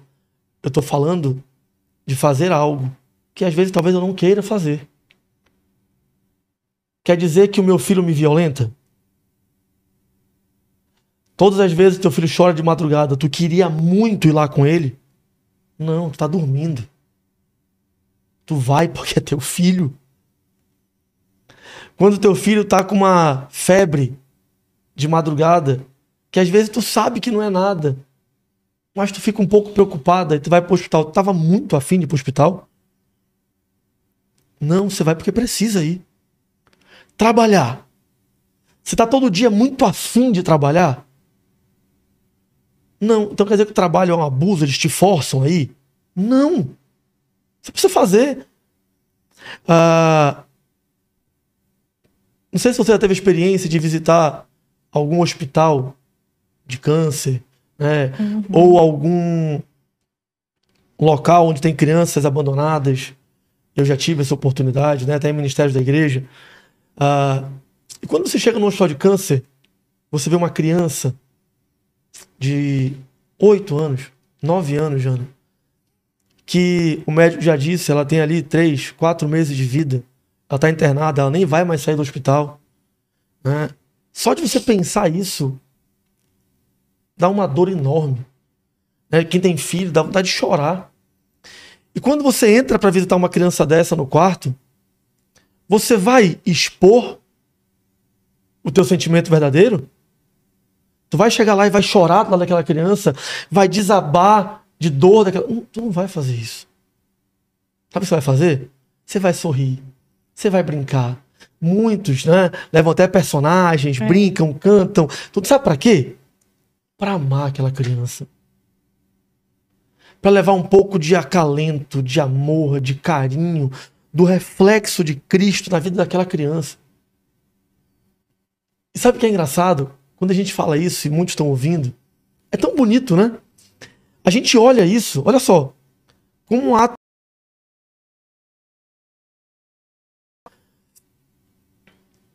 Eu acho incrível porque eu estou fazendo algo que não era o meu sentimento verdadeiro. A minha vontade era de chorar, era de desabar, era de abraçar aquela criança, era de abraçar o pai, era de abraçar a mãe. Mas eu não faço. Eu não exponho meu sentimento. Sabe por quê? Por amor àquela criança. E isso não é abuso. Porque eu, eu decidi ir contra o meu sentimento por amor a uma criança. É um desconhecido, Jana. Agora, eu decidi amar o meu marido ou amar a minha esposa contra a minha vontade, mas por decisão minha de amar o meu marido ou amar a minha esposa. É um abuso. Você entende que tem coisa na sociedade que está muito, muito errado. É. E a gente ouve essas coisas e vai tomando pra gente como verdade e acredita. Porque é bonito defender, às vezes, certas coisas. Mas eu não estou nem falando de A ou de B, de defender ninguém, eu tô falando de lógica. Tem alguma coisa errada na nossa sociedade. É a mesma coisa quando você dá um presente para alguém, Jana. Eu comprei. Eu gastei meu dinheiro. Ali foi um pedaço da minha vida. Dinheiro é uma parte da minha vida. Uhum. Esforço, energia, inteligência, né? Para ganhar dinheiro. Então, eu saí da minha casa, gastei gasolina, eu paguei ônibus, comprei um presente, gastei dinheiro, pego esse presente, dou para uma outra pessoa que não é para mim. Eu não vou usufruir disso. Não vai ser meu. E o simples fato da pessoa abrir e gostar, o nosso corpo tem diversas, diversas descargas hormonais de prazer. Eu porque uma outra pessoa gostou de um presente que eu dei. Isso me alegra. Cara, mesmo sem vontade, se satisfaça por dar um presente para o seu marido e para sua esposa. Por mais que você não queira naquele momento, é um ato de amor. Eu sei que precisa, fui eu que escolhi casar, fui eu que escolhi essa mulher, fui eu que escolhi esse homem. E eu vou dar um presente para ele, eu vou satisfazer ele e vou ficar feliz, não porque eu queria, vou ficar feliz pelo simples fato de ter satisfeito meu marido, de ter satisfeito a minha esposa. E o namoro tem uma grande vantagem, que o presente não tem. O presente uhum. tu dá, deu, acabou e tu não vai ganhar nada, mano. É. Né? No namoro com o marido e com a esposa, às vezes tu não quer nada. Mas no meio do caminho, a coisa começa a ficar legal. E tu dá ganha o presente junto. Olha, que, que bênção. É verdade. Né? Então, não dá para entender certas coisas da nossa sociedade. No fundo, a gente entende, né? Porque Satanás tenta construir essas mentiras para nos enganar com o único intuito: destruir famílias e separar mais pessoas de Deus. Mas a gente luta para tentar trazer essa verdade de forma muito clara. Né? É, de novo, voltando lá porque eu falei início, é muito mais simples do que a gente imagina. Só que a gente ouve tanta coisa no mundo, fora disso, né? que não conhece a verdade, que a gente acaba achando a mentira uma verdade. E eu digo, nosso papel como casal, como pessoas, é tentar levar essa verdade, né, vinda de quem criou a verdade, que é Deus. Uhum. Então, eu espero que ajude você em casa. E tem uma coisa, eu falo assim, essa chave virou no meu relacionamento quando eu entendi que eu estava amando meu marido naquele momento. Né? Mesmo sem vontade. E outra coisa, quando eu botei na minha cabeça seria uma decisão, eu não iria falar a palavra não para isso. Então, todas as vezes eu não posso falar não. Eu, tipo assim, virou a chave na minha cabeça, né? Eu falei, não vou, não vou falar a palavra não. E outra coisa, a gente tem mania de se espelhar em pessoas que, quando você olha pra vida, estão com relacionamentos destruídos, casamento destruído, meu corpo, minhas regras. Olha como tá o casamento do meu corpo, minhas regras. Então a gente tem que olhar um pouco pros frutos, né? Será que esse- essa, essa receita de bolo tá dando certo? Eu acho que ela não está dando certo. Né? Bolo solou. É, bolo. E olha, isso que a Carol fa- falou, eu sei que muita gente quando escuta, quem é mais íntimo, nossa, tem muita gente, muito amigo assistindo, né, é, sabe de- da- dessa verdade, né, quando a gente conversa muito. Mas quem é- é- é- não é tão próximo, quando ouve a Carol falar assim, né, ah, eu decidi não usar a palavra não. Né, quando meu marido quiser namorar, quiser aquele momento de intimidade, eu não vou dizer não, porque a Bíblia diz isso, tá lá em 1 Coríntios capítulo 7. E ela decidiu mesmo isso. E assim, eu vou te falar, é impressionante. A Carol não me diz não, já tem pelo menos uns oito anos. A palavra não não sai da boca dela. Mas entenda, gente, somos seres humanos. Ela é ser humano, eu também. Mesmo ela não dizendo não, ela dá sinais às vezes. Eu sei. Né? É, se eu procurar ela, ela não vai me dizer não. Isso é fato, tá? Mas a grande vantagem quando você tem um casamento saudável é saber conhecer um ao outro. Isso não pode virar um problema, isso não pode ser um tabu. Isso tem que ser real, realidade. Eu acho engraçado, quando a Carol diz assim: ó, o seu marido precisa disso. O seu marido tem essa necessidade. Cara, é.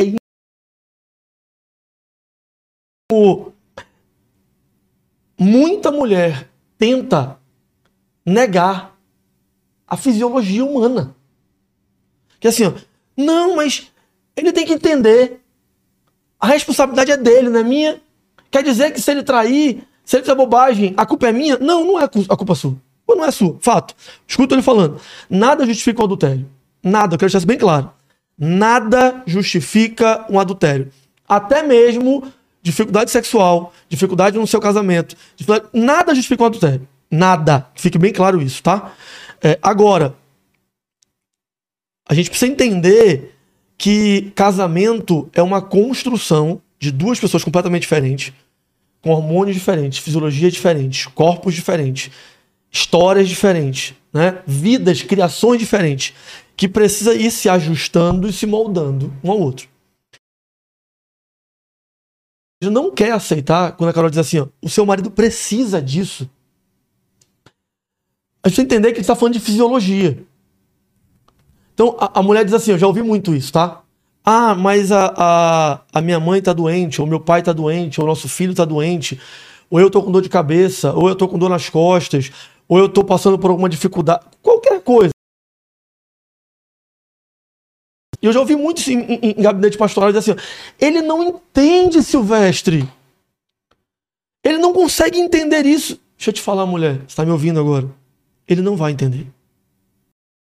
Porque não é algo Racional. racional, de entendimento. É hormonal. Deixa eu te fazer uma pergunta, você que está em casa. Tem duas mulheres aqui, eu não vou perguntar para elas, né? Só tem duas. É, é- é- é injusto. Você que está em casa, assistindo. Mulher, você tem TPM? A minha mulher tem TPM. Tem TPM? Tenho, Jana? é muito chato. É horrível. Fazer uma pergunta para você que está em casa. Você consegue controlar TPM, escolher não ter TPM, dizer não. Eu preciso entender que eu não tenho que ter TPM. Não tenho. Não vou. Tá doente, porque meu filho tá o meu marido está com dor no braço, porque ele machucou o joelho jogando bola. Eu preciso entender que eu não posso ter TPM. Vocês conseguem escolher isso? Não dá. A gente pode controlar os sintomas, mas não dá. Dizer eu não posso ter TPM. Consegue Não dá. controlar o teu corpo? Não. Sabe por quê? Porque é hormônio. Não existe botão de liga e desliga de TPM. Vocês não controlam isso. Você em casa, você não controla isso. E por qual motivo? Cara, eu fico tentando entender de onde surgiu essas coisas que a gente vai acreditando na sociedade sem nem raciocinar. Uhum. Se você não consegue controlar a TPM porque é hormonal, da onde surgiu a ideia que o homem consegue controlar o hormônio dele? Da onde? Assim como não existe botão de liga e desliga da TPM, porque é hormônio, o seu marido não tem botão de liga e desliga. Desejo. Não tem botão de liga e desliga de hormônio. Não existe. Ele pode tentar suprimir aquilo por um tempo, mas a vontade ele tem. Idealizar um monte de coisa. Ele vai começar a pensar um monte de coisa. E o risco para ele é muito maior. E se for um casamento como Deus preparou para ser, só eu posso saciar a Carol. Só a Carol pode me saciar, ninguém mais. Então entenda, mulher, não existe botão de liga e desliga. Seja qual for a sua dificuldade, o seu problema, entenda, é incontrolável. Seu marido não consegue controlar isso. Assim como você não consegue controlar a TPM. E aí é tão importante a gente ter maturidade de adulto, deixar de querer agir como criança, né? de fazer o que quer. Quem faz o que quer é criança. Uhum. Adulto não faz o que quer. Adulto faz o que precisa ser feito.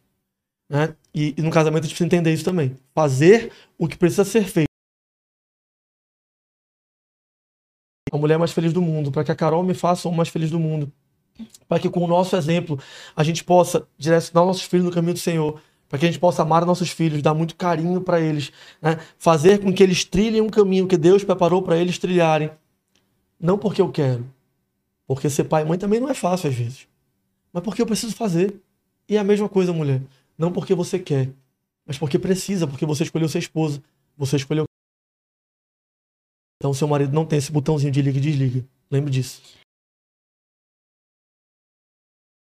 Decisão aqui agora. Posso lançar um desafio Pode, aqui? pode. Olha só, mulheres. Ai, eu tô olhando pra câmera perto agora, né? Olha, a gente vai resolver esse problema agora, sabe como? Mulher, você vai se desafiar. Você vai se desafiar em fazer sete dias, todos os dias com seu marido. Ai, Você vai Jesus. namorar durante sete dias, todos os dias. Você não vai dizer a palavra não. E todos os dias você vai namorar durante sete dias. Você vai começar hoje e vai terminar na terça-feira que vem, tá bom? E de se desafiar, de, de transpor toda a tua dor de cabeça, as suas desculpas, você é capaz. Deus vai te capacitar. Então, olha, os homens vão gostar, mas acima de tudo, vocês vão gostar. Sabe por quê? Você vai ver do que você é capaz, você vai ver. Você- daqui a uma semana você me conta, seu relacionamento vai estar assim, mil vezes melhor. Você vai ver. Olha deu- só, Me deu desafio medo e alegria lançado. agora. Desafio lançado. Eu tenho uma pergunta para fazer daqui a pouco sobre esse tema ainda.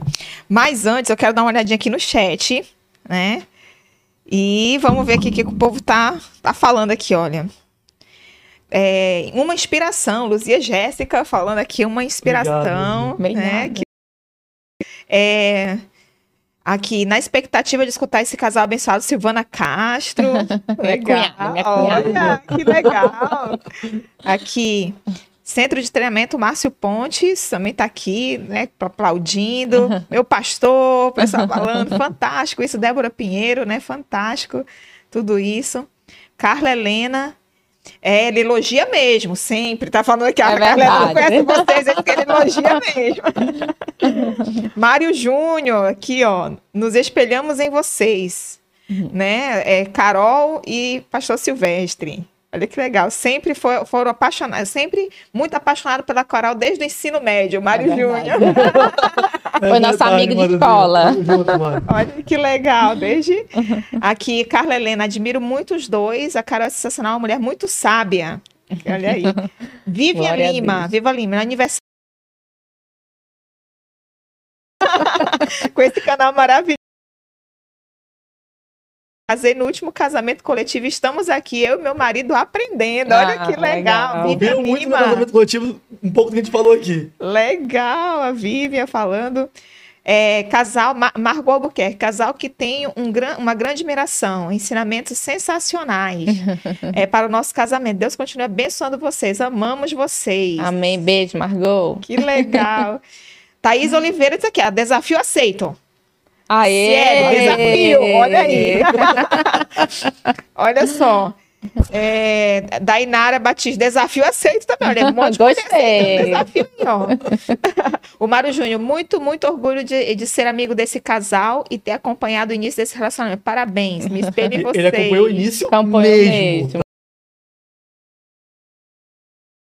A Carol desde meus 16 anos, já. Olha só. Olha jovem, né? Muito legal. Olha, muita gente agradecendo. Beijo a esse casal, né? Amamos vocês. Bom dia a todos. Então, é, minha primeira aula foi Mônica Reinaldo, né? na igreja. Muito Amém, legal, amém, né? é. Olha que legal. Obrigado, Mônica. Muito, muito bom. E, gente, olha só, o que eu queria fa- falar, que eu dei aqui uma, um intervalo, né? Mas antes de eu falar sobre isso, você que ainda não acompanha nosso, nosso canal, não está inscrito no nosso canal, já se inscreva agora. Já ative o sininho para receber é, notificações quando nós estivermos ao vivo. Já curta esse vídeo. Que ele possa né, alcançar o maior número de pessoas possíveis. Compartilhe com seus amigos nesse momento.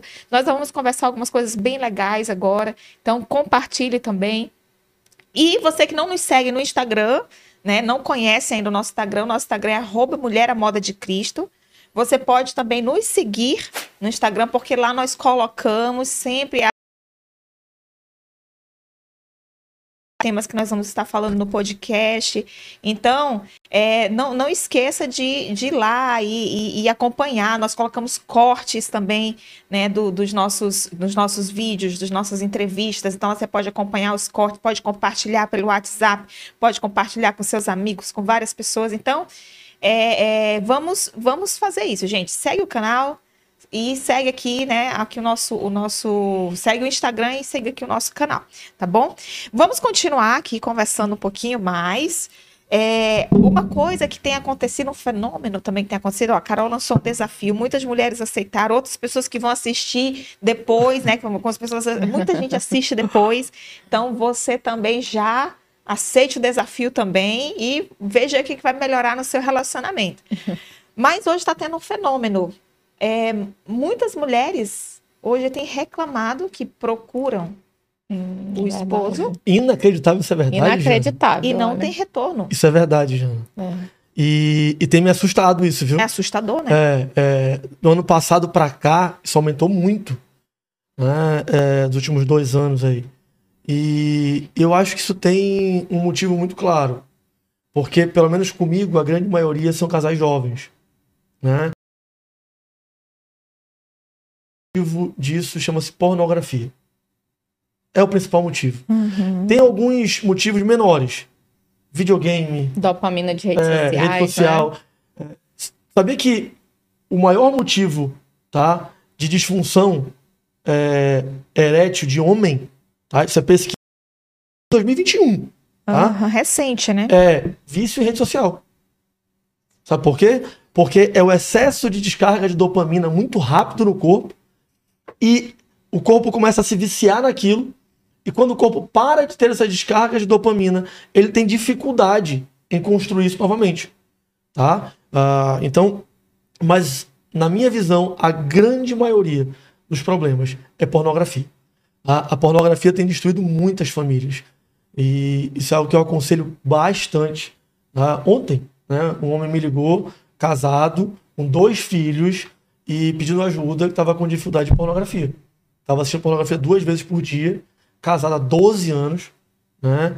E exatamente essa foi a reclamação dele, que a esposa dele falou para ele, ele me ligou pedindo ajuda, né? Que a esposa reclamou, fosse eu não sei mais o que eu faço, a minha esposa começou a reclamar já que eu não tô procurando por ela. Aí eu não sei mais o que eu faço, tô vendo pornografia duas vezes por dia. né? Ele vê no trabalho, vê no banheiro do trabalho. né? Então, isso é um problema. E você, é, homem, que tem é, essa dificuldade, eu acho que a primeira coisa a se fazer nesses casos, eu sempre aconselho, é, primeiro é médico.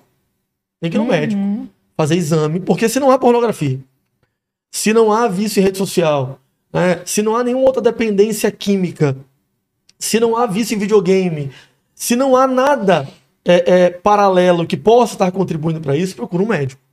Tá? Porque a primeira coisa, eu já aconselhei casos de homem com a testosterona quase zero, né, que isso é, é- é gravíssimo, né, de fazer tratamento médico por seis meses para conseguir retomar é, essa vontade e conseguiu, e, e- e- ficou curado, ficou bem. Então, a primeira coisa que eu sempre aconselho é procure um médico faça os seus exames para ter certeza que não há nada fisiológico, não- que não há nenhum problema de saúde com você. Esse é o primeiro ponto. Segundo ponto, acho que mais importante disso tudo, Jana, além, vai chegar de novo na pornografia e nos vícios, mas é o marido demonstrar para a esposa que está preocupado.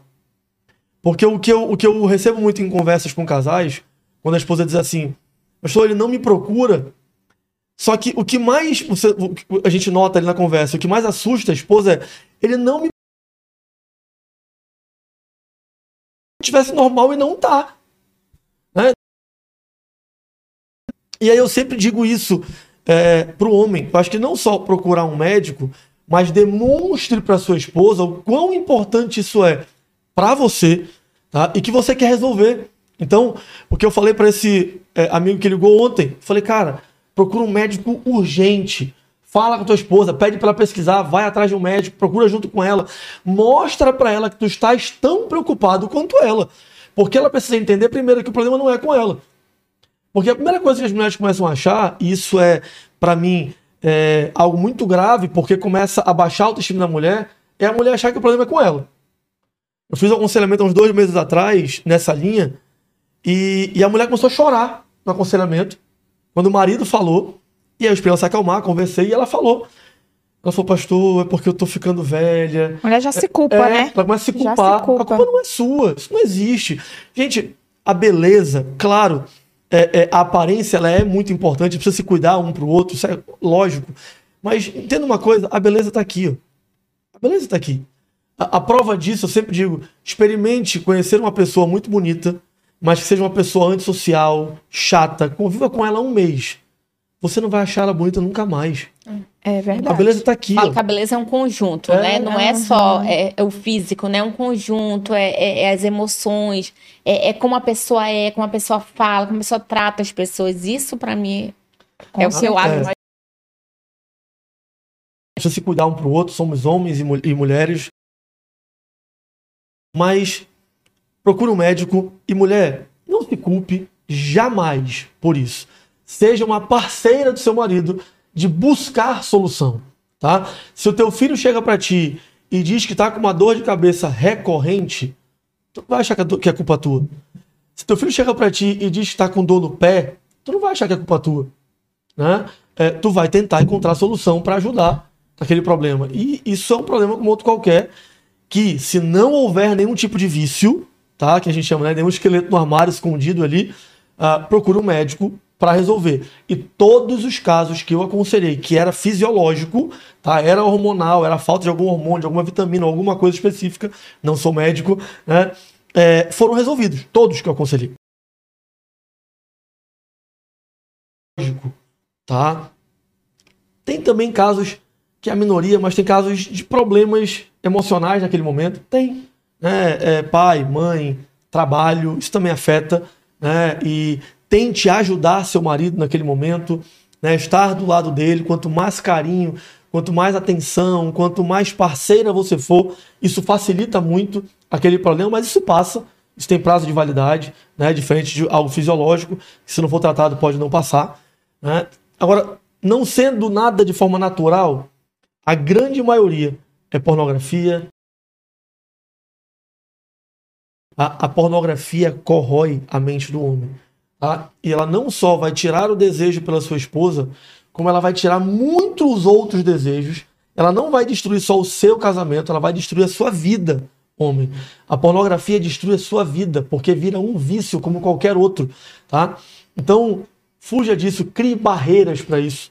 tá? Eu acho que muito além de só dizer assim, ah, eu não quero mais assistir pornografia. Não, isso é muito vago. Tá? É, como todas conta pornografia de forma prática. Qual é a barreira que você vai criar para aquele momento? Trancava a porta e via pornografia no banheiro. Simples. Não toma mais banho de porta fechada. Deixa a porta Deixa a aberta. porta aberta. Ou então chama a mulher pra tomar banho junto. Vamos Exato. tomar banho junto. É isso, É crie isso. barreiras. Eu já que a família estava se destruindo por isso. E foi só no terceiro aconselhamento que o, o homem teve a coragem de se abrir e dizer, eu vou abrir meu coração, eu E ele assistia pornografia no trabalho, na sala de trabalho dele. na- Ele, ele é empresário, dono de uma empresa. E era na sala dele. Sabe qual foi a primeira decisão que a gente tomou? Trabalhar dentro da sua sala. Você vai virar a sua mesa de costa para ela. Ela vai estar tá vendo o seu computador, bota a mesa na parede, o computador de costa para ela e ela vai trabalhar com você e você não fica mais sozinho na sala. E se, se ela tiver que sair, a porta da sua sala fica aberta, todo mundo vendo o seu computador, todo mundo vendo o que está fazendo. Para fugir da zona de tentação. Tá? Então, isso não é normal. O resumo é: não é normal o homem não ter desejo pela esposa. Não é normal o homem não procurar a esposa. Se isso está acontecendo na sua casa, é um desses fatos. Você precisa procurar ajuda. E aconselho: procure ajuda na sua igreja, procure o seu pastor de casais, procure a pessoa já, que tem experiência nessa área. Né? E também, se não tiver nenhuma dessa parte de vício, procure um médico. Acho que isso é o mais importante, porque normal não é. Uhum. Tá? Eu já ouvi muito isso. Ah, não, mas é normal da idade. Não, não é normal. Não uhum. é normal em nenhuma idade, porque até a idade avançada a gente faz reposição hormonal. É. Né? Então, até a idade avançada, a reposição, claro, vai chegar numa idade muito avançada, aí é normal. Né? Uhum, aí é normal. 90 né? anos, né? Exato, né? Aí é normal. Agora, se não é o seu caso, numa idade muito avançada, né? Não é normal. Não é normal, tá? O que a Carol falou não é uma coisa da cabeça da Carol, tá? São pesquisas científicas que a média, né, para homens ali entre 28 e 38 anos, mínima é de três vezes por semana. Mínima, a pesquisa diz. Tá? Então, isso é para a saúde fisiológica e do seu casamento. Tá bom? Então, se isso não está acontecendo dentro do seu casamento, não é normal procure ajuda. E uma coisa muito interessante, você falou sobre essa questão da, da pornografia, né? Realmente tem, tá tendo até uma campanha, né, aqui em Manaus sobre isso. Eu já vi alguns outdoors, várias coisas. Inclusive, eu a gente vi. teve até uhum. semana, acho retrasada, foi passada. É, o Raif esteve aqui, ele está coordenando né, essa campanha. A gente conversou sobre esse tema. Então, isso é uma blusa super legal, diga não à pornografia e tal. Boa. Muito legal. top, né? Muito, muito legal, campanha. E realmente é um vício muito grande. Inclusive, tem um livro, não sei se dá para colocar esse livro aí, eu vou indicar esse livro. Meu esposo leu esse livro recentemente, vou lê-lo, que ele terminou de ler essa semana, vou lê-lo também. Muito bom, que fala sobre esse tema em prova, e provas científicas, até imagens do cérebro mostrando o cérebro, a diferença de um cérebro normal para um cérebro viciado em pornografia. Como que está a constituição cerebral? Tem fotos no destrói, livro. Foi, Destruído, totalmente destruído. É um cérebro totalmente diferente. Ele mostra, região do córtex, mostra reunião, é, região da, da amígdala, né, cerebral tudo, tudo desestruturado, né? E, e, ele, e ele explica tudinho como que, que ocorre esse vício se torna realmente um vício mesmo, Sim. como se fosse uma cocaína, como se fosse algo assim. Esse livro aí, ó. Paulo Adriano, não sei se está aparecendo, mas o nome do livro é Sem Sexo Sem Cativeiro. Impacto pessoal e social da pornografia. Impacto pessoal e social, porque ela também afeta até a parte social da pessoa, né?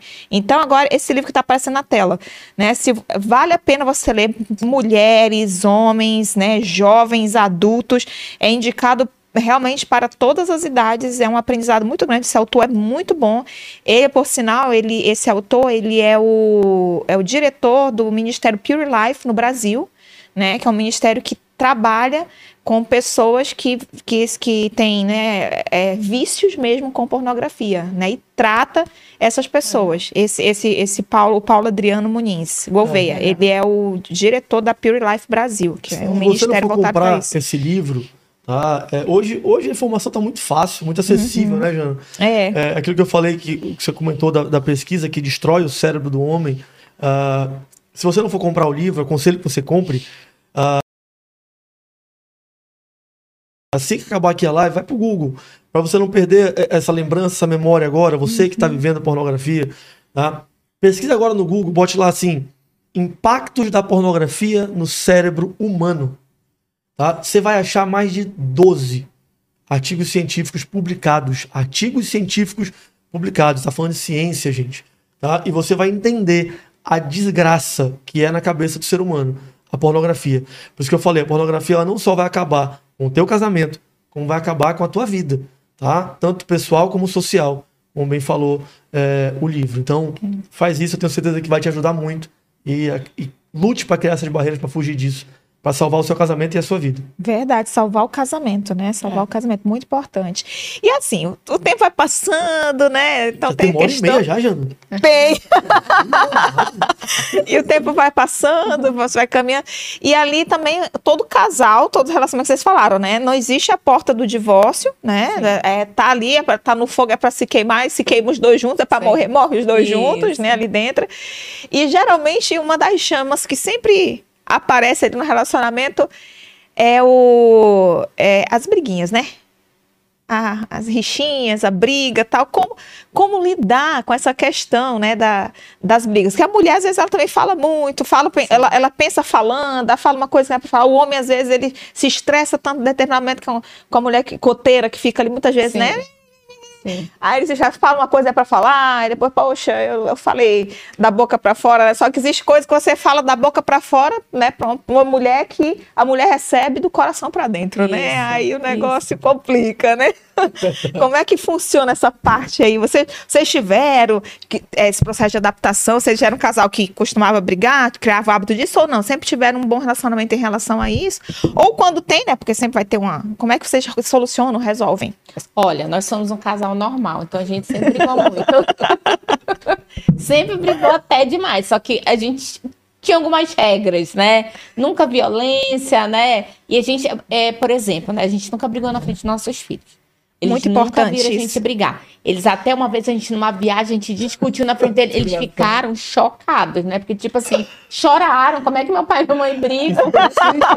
eles grandes já. Foi. Já grande. Então, a gente tá 21 anos, 21 anos juntos, né? É, 19 anos, vamos fazer 19 anos casados. Nossos filhos nunca viram a gente brigar, gente. Foi. Nunca. Então, assim, foi assustador essa viagem que a Carol falou agora. Há um ano e meio atrás, não foi? Janeiro, foi. janeiro, janeiro foi. 22. Foi. Janeiro de 22. E aí, gente, cara, uma bobagem, negócio de ir pra praia ou não. A gente tava em Balneário Camboriú. Balneário Camboriú. A gente até brinca, porque não tem aqueles, aqueles... Eu adoro imã de geladeira, né? Eu amo Balneário Camboriú, eu falei que eu ia mandar fazer um Eu Odeio Balneário Camboriú, porque... Pô, a gente brigou. E coisa boba, assim, eu queria, eu queria ir pra... pra pra, pra praia, pra tomar banho de mar, e ela não, porque ela tava com roupa e tal, não queria. E aí eu me chateei, e aí eu saí. E olha o nível da briga, né? Eu me chateei, aí a gente foi, foi embora, eu saí andando na frente. E fui primeiro pro carro. Fiquei chateado, né? Cara, foi o fim do mundo pros nossos filhos.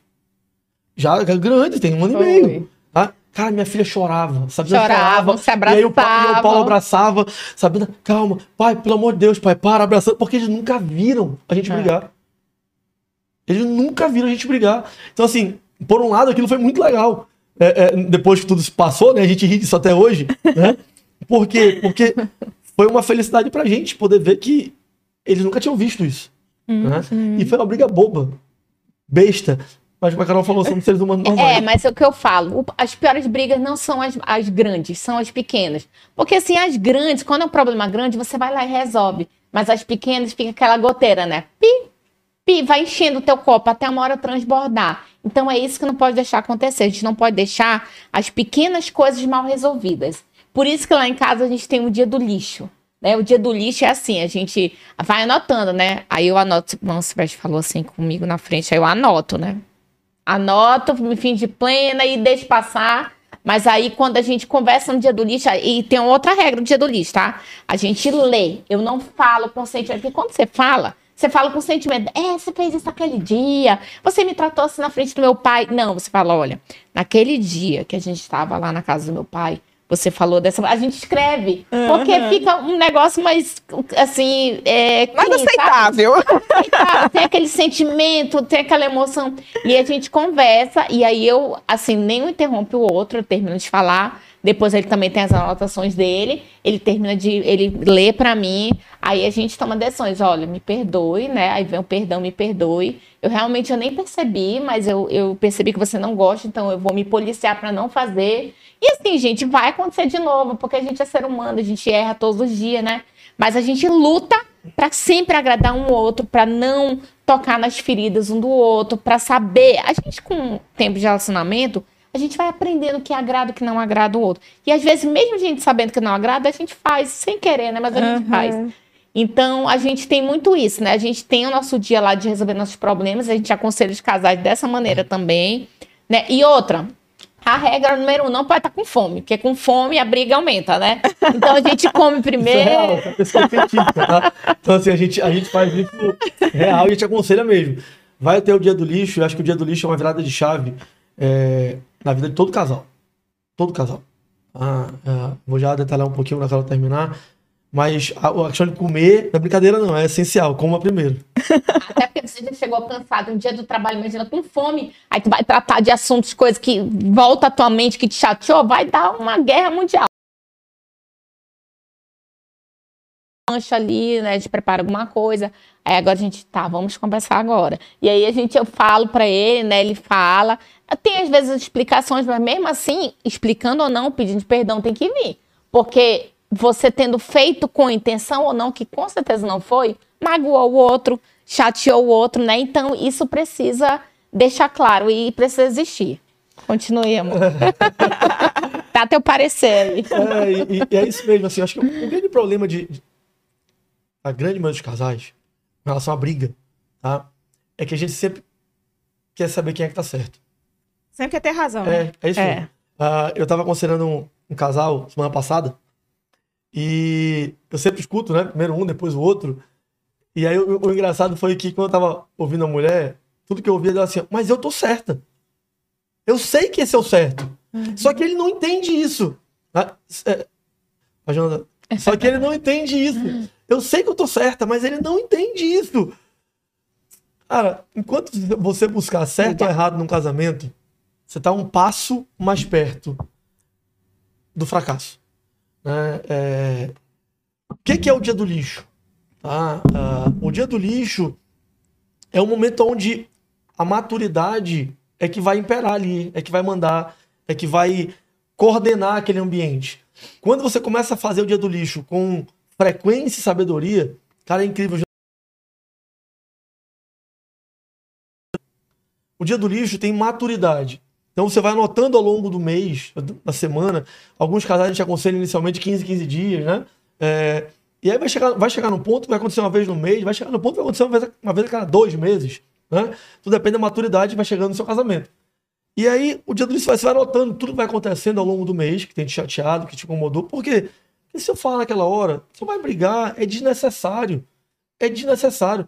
né? É, e aí você vai anotando, né? Quando chega no dia do lixo, primeiro, faça do dia do lixo um momento agradável. Por quê? Porque não vai ter discussão, não vai ter briga, não vai ter conversa naquele momento. Então não vai ser um momento que vai ficar um clima ruim. Não vai. Então, eu até aconselho, às vezes, fazer isso um dia, um dia do namoro. Né? Se der tempo, a gente fala um pouco do dia do namoro aqui. ah, que é, prepara um lanche ali, ou sai para lanchar, ou faz em casa. Coma um primeiro. Já comeram, lancharam? Vamos fazer o dia do lixo rapidinho? Isso não vai durar nem 10 minutos. O dia do lixo não dura nem 10 minutos, é muito rápido. A não sei que tu tem um jornal escrito, né? E não vai ter, né? Mas é, é muito rápido. E escolhe um dos dois para começar.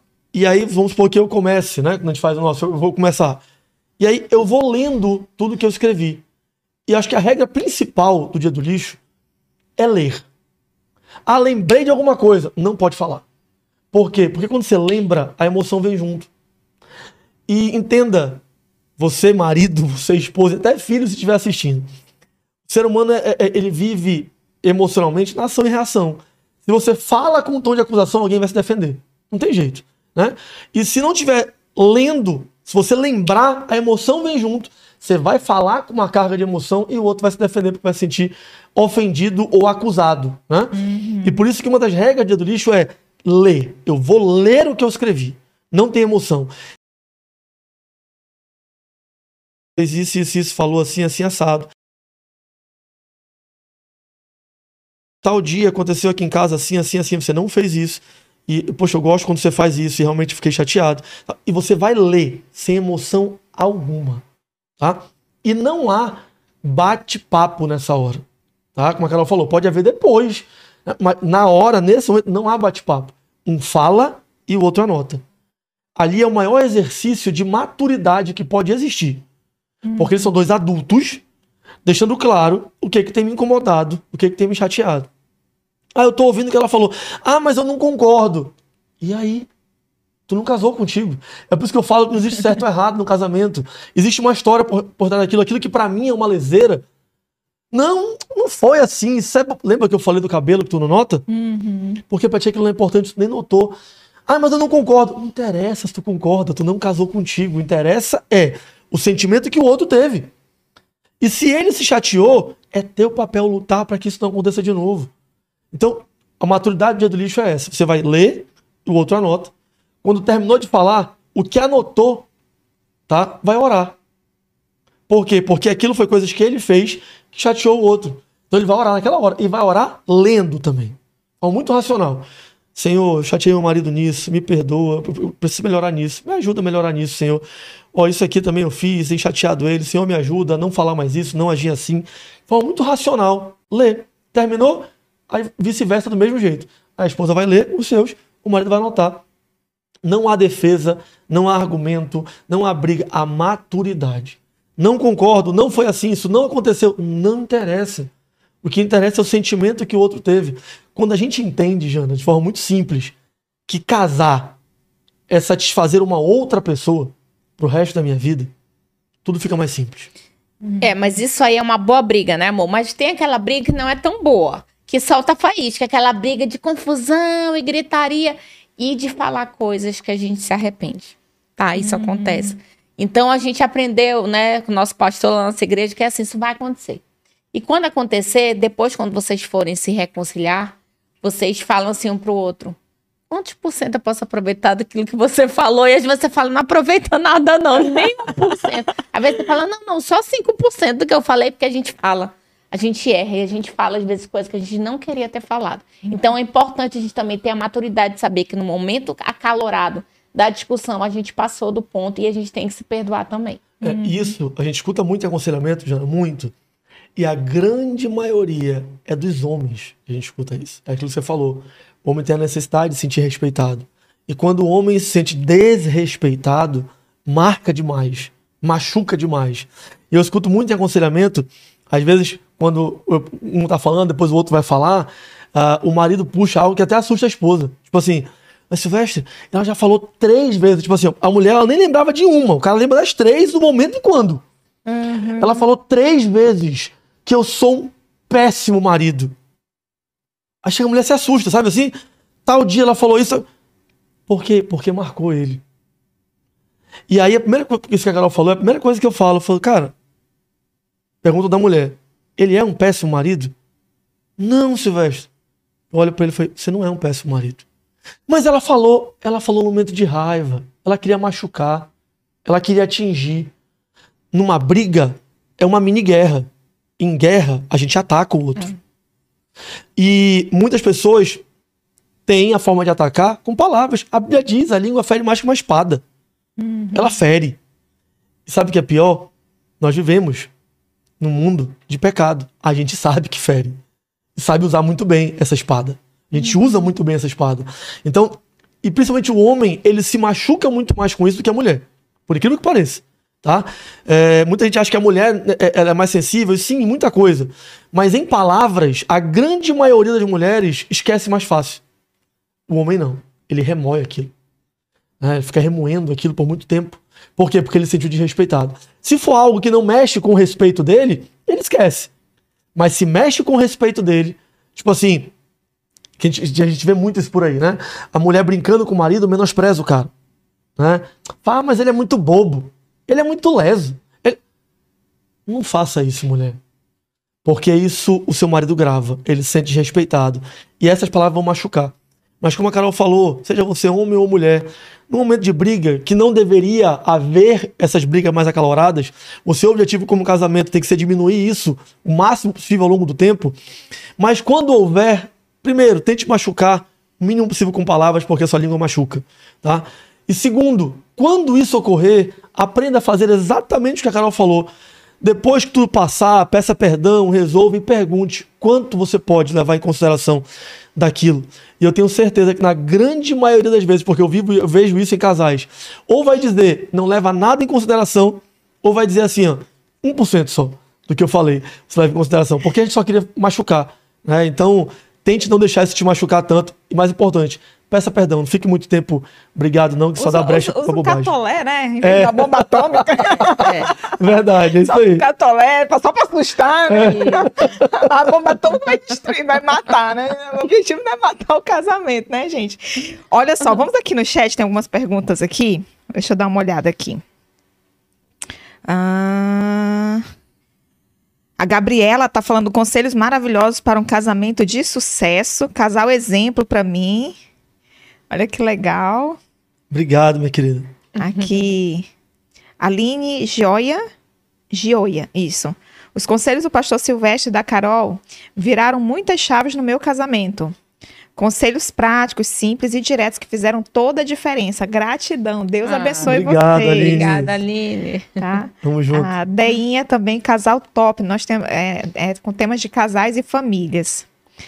A, a, a Nália de Paula falou, a testosterona baixa é, dá início também de depressão, baixa libido, Sim. né? no- nos homens.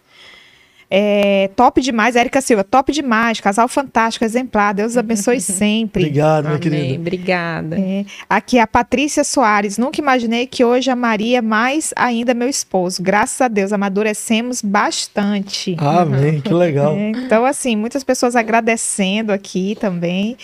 E, gente, né? Nós já estamos. Tem uma pergunta? Deixa. Coloca aí que eu não tô achando. É, tem uma pergunta. Aqui. Tá lá a pergunta. Pergunta para Carol: Como tirar marido do jogo online com sabedoria? Ai, Natália. Caroline, tirar dos jogos online com sabedoria, porque hoje os homens estão viciados em videogame, É, né? Hoje os homens assim trocam a esposa pelo videogame, né? Olha, difícil, hein, Natália, essa pergunta. Eu vi até os risados ali dela. A carinha rindo. Difícil, hein? Olha, assim, né? Com sabedoria, né? Porque eu, eu ia esconder esse videogame, entendeu? Mas com sabedoria. eu ia ser logo radical. entendeu? Mas com sabedoria se torna mais interessante do que o videogame. Tu pode se tornar mais interessante que o videogame, entendeu? Esquenta esse relacionamento, entendeu? Faz ele prestar mais atenção em ti e leva ele pra igreja. Ele tá indo pra igreja, esse homem, vai pra igreja com ele, vai ouvir a palavra de Deus. Porque eu tenho certeza que vai ser mais interessante que esse videogame. É, não, não inventa de jogar videogame com ele, não, senão ele vai se viciar mais. É, por favor, não. é, isso, isso, rapaz, videogame tem sido um mal Tem sido um grande. mal, né? Um mal nos Para esses casamentos. jovens casais, então, nossa, a Natália, pela, pela foto ali, é jovem, né? É. É, é, e tem vivenciado isso. Natália, é, eu acho que o que a Carol falou resume, eu acho que acho que o casamento, o ambiente precisa ser algo também agradável. Só que eu acho que muito importante também é, é o dia do lixo, que eu acabei de falar. Você precisa deixar claro que isso te incomoda, você precisa deixar claro que você precisa de mais tempo de qualidade com ele, tá? E no dia do lixo você vai falar isso com sabedoria. Eu acho que o, o muito bacana do dia do lixo é exatamente isso. É porque vai chegar num momento que aconteceu muito comigo, tá? Carol fazia isso e aconteceu muito comigo. De passar um, dois, três, quatro, cinco meses, a mulher reclama da mesma coisa. Chega uma hora que um homem olha e diz: meu irmão, eu não sou tapado, mano. Não é possível. Tem cinco meses que minha mulher fala a mesma coisa, eu não melhorei nisso ainda. Então, eu acho que a, a grande vantagem do dia do lixo, Natália, é exatamente essa. É deixar claro que aquilo te incomoda. Que você não gosta daquilo. Tá? Nós passamos por isso, Natália. Exatamente por isso. O cara teve vergonha de falar, eu acho. Mas eu, é, eu, eu posso falar, tá? Quando eu não. Da sua parte, É, né? exatamente. Quando eu não conhecia Cristo, é, logo no começo do nosso casamento, não dá tempo de falar de tudo, né? É muita coisa. Mas logo no começo do nosso casamento, antes de nós conhecermos a Cristo, por isso que a Carol falou da igreja, tá? É, eu tinha esse problema, Natália. Nosso primeiro ano de casado ali, quase dois anos de casado, foi um inferno. Tá? Literalmente um inferno. E, mas a gente vivia. Eu falo hoje o inferno, mas a gente vivia naquela época, na nossa visão, um casamento normal, como todo casamento era. Né? Porque a gente cresceu sabendo casamento briga, casamento tem confusão, casamento é chato. A a gente cresceu ouvindo isso. Então, pra gente, era um casamento normal. Hoje eu digo, eu vivia um inferno. Né? É, E a gente quase se separou, cheguei a sair de casa já, é, quando a gente não conhecia Cristo. E foi quando a, quando a Carol conheceu a Cristo. A Carol começou a ir para a igreja primeiro do que eu, a Carol conheceu a verdade antes de mim, né? E ela ralou muito para isso. A Carol orou muito por mim, a Carol botou muito joelho no chão por mim. A Carol nunca desistiu de mim, a Carol sempre tentava de forma muito sábia me levar para a igreja, né? Por isso ela está falando isso, leva para a igreja, porque porque na igreja não é que a igreja seja a solução, Natália, mas é na igreja que ele vai conhecer a solução, que é Jesus. É lá que ele vai entender que você é prioridade dele, não um videogame. É lá que ele vai ser direcionado, biblicamente falando, a saber aquilo que Deus fala para ele como um homem. Né? E depois que eu conheci Jesus, depois que a gente começou essa caminhada é, com Deus verdadeiramente, eu comecei a entender o meu papel como homem, o meu papel como marido. Né? E aquilo que incomodava a Carol, ela foi falando com muita sabedoria no dia do lixo, ali conversando, de falando. A gente não fazia dia do lixo logo no começo, mas a gente tinha nossas conversas. A gente melhorou muito nossas conversas depois de começar a caminhar com Cristo, até fazer o dia do lixo, que tem uns 12 anos que a gente começou o dia do lixo, mais ou menos. Uh, mas é muita conversa. Mas assim, você precisa deixar claro, sem brigar, Natália. Porque, deixa eu te falar, vou contar só um, um spoilerzinho aqui da nossa história, um detalhezinho que enquanto a Carol me forçava ou brigava comigo, porque ela estava indo para a igreja, porque ela estava vivendo é, Jesus verdadeiramente. ele estava lá no videogame de é, Natália. E é, eu indo para a igreja, falava, tchau, tô indo para a igreja. É. E ele ficava lá, ó. É. E todas as vezes que a Carol batia de frente, brigava, e muitas vezes usou a Bíblia até. Ah, mas Deus diz isso. Quanto mais ela batia de frente, quanto mais ela brigava, mais eu me afastava de Deus em algum momento, eu creio que alguém ensinou para ela, 1 Pedro capítulo 3 ali, quando a Bíblia diz, e fala especificamente para a esposa, né? É. Ele diz: mulher, se você não consegue ganhar o seu marido com a palavra, ganhe com o seu testemunho. Uhum. E a Carol aprendeu isso muito rápido, ela tinha, sei lá, uns 4, 5 meses de igreja ali, e ela começou a mudar completamente em casa. A Carol mudou da água para o vinho. Eu literalmente, né? É, que eu fazia que ela não gostava, ela não brigava mais, ela não reagia, ela não. Ela não a Carol sempre, ela veio de uma família que as mulheres são fortes, né? As mulheres fazem tudo. Nunca foi de levar desaforo para casa. Se eu falava alto, ela falava também, a gente brigava.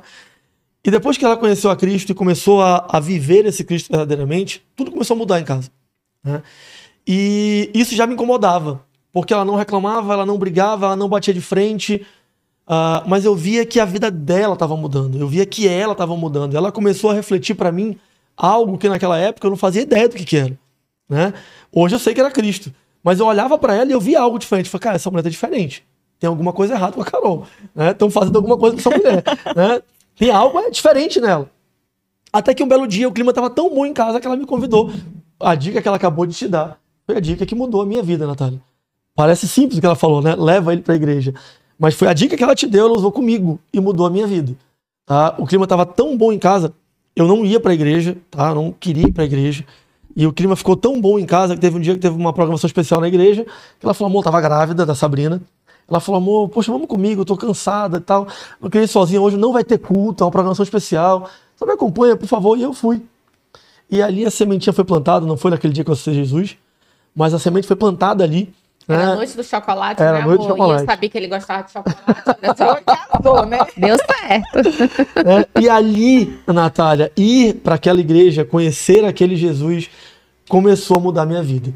Né? E aí o nosso casamento começou a mudar. E ela começou a ter muito mais abertura, porque eu entendi o homem que eu precisava ser, né? É, aquilo que Deus queria que eu fosse como marido, como pai. Eu comecei a ouvir mais a Carol nas nossas conversas.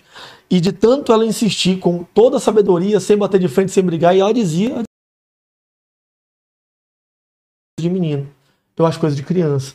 Me incomoda ver meu marido. Me incomoda ver meu marido. Eu fico imaginando que a pouco nosso filho vai crescer. Que exemplo vai ser pro nosso filho. Poxa, mas isso não é legal. Vamos, né, vamos mudar, vamos crescer junto.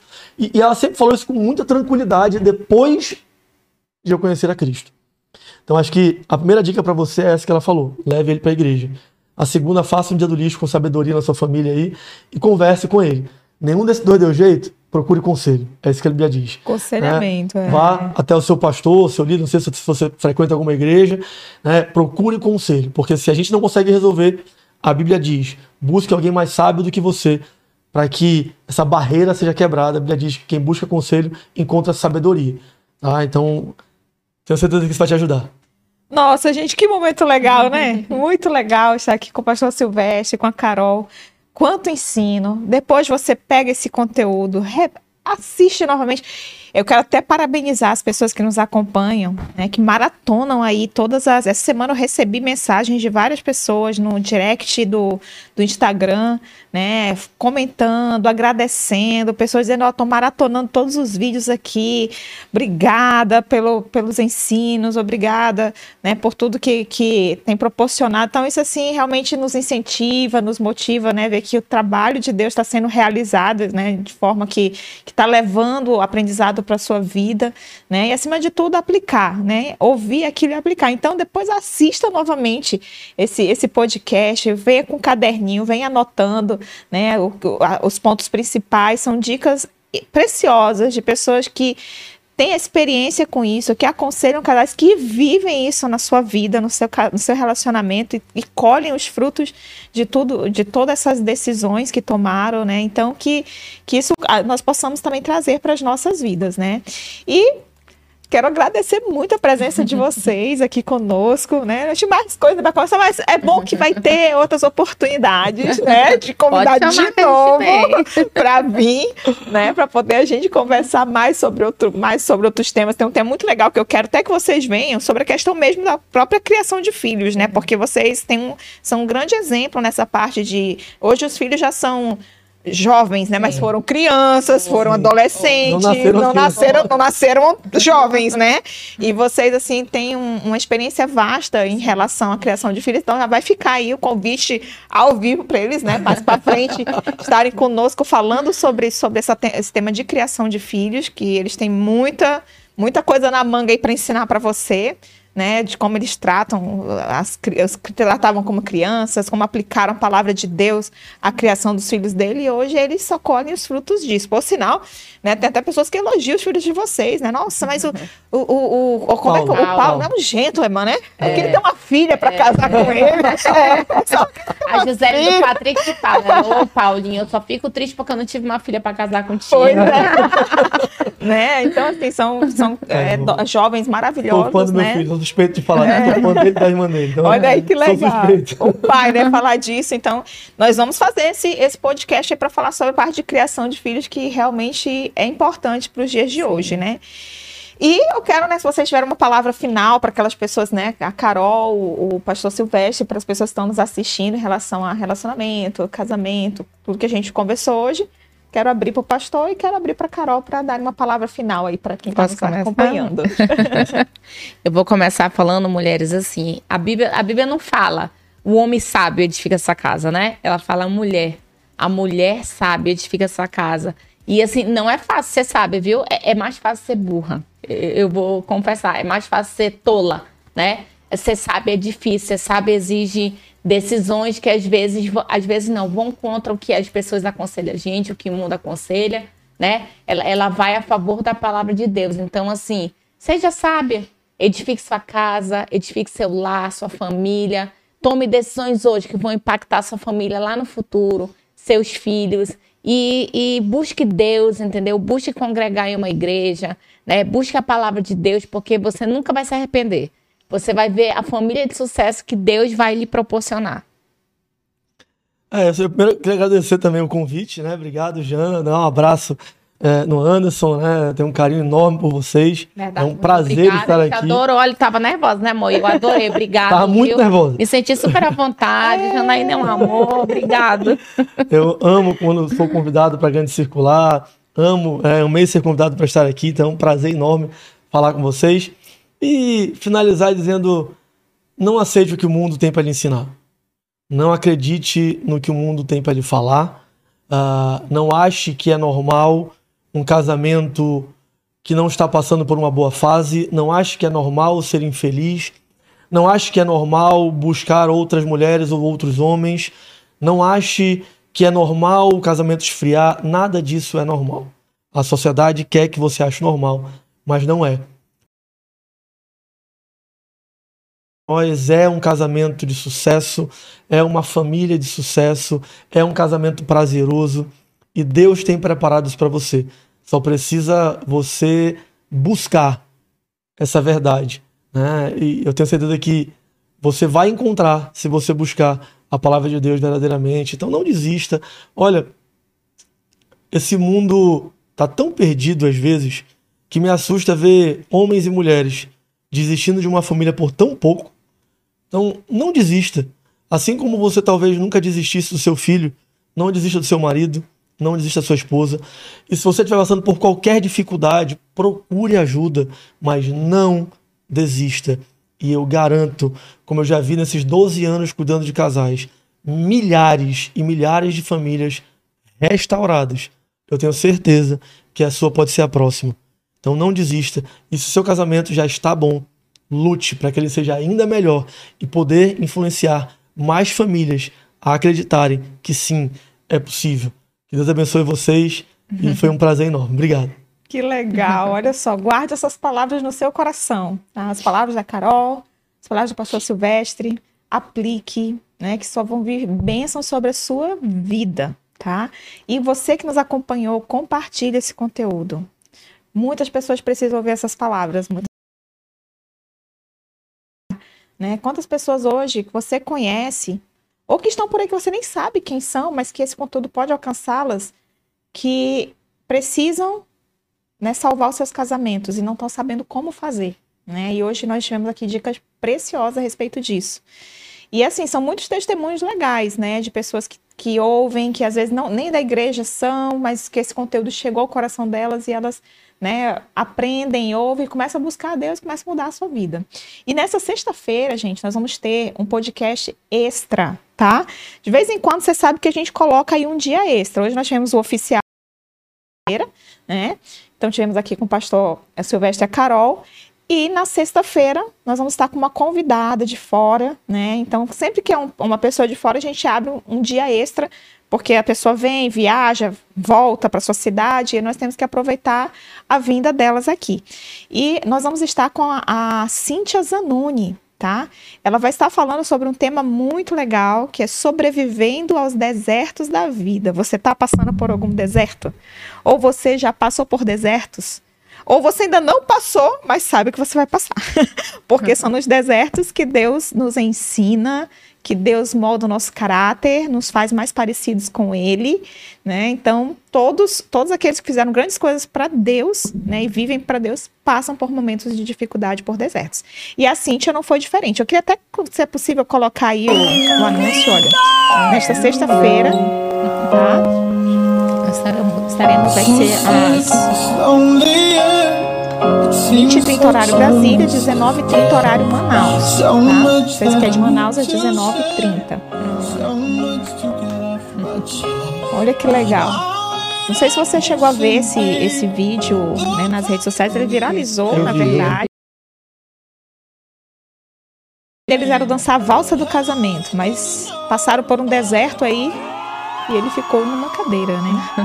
E você vai conhecer um pouco mais dessa história diretamente com a própria Cíntia, que vai estar aqui conosco, contando os desertos que ela passou, né? E o que Deus ensinou a ela nesses desertos. Ela vai estar aqui com uma palestra no sábado, por sinal, né? Vai estar no, no Shopping Manauara, né? Dando uma palestra para mulheres e para, na verdade, empreendedoras, né? E vai aproveitar e vai estar conosco no podcast na sexta-feira, tá bom? Tem um outro vídeo? Aí não. Vamos ver se a gente consegue. Olha, esse esse aí, muito legal.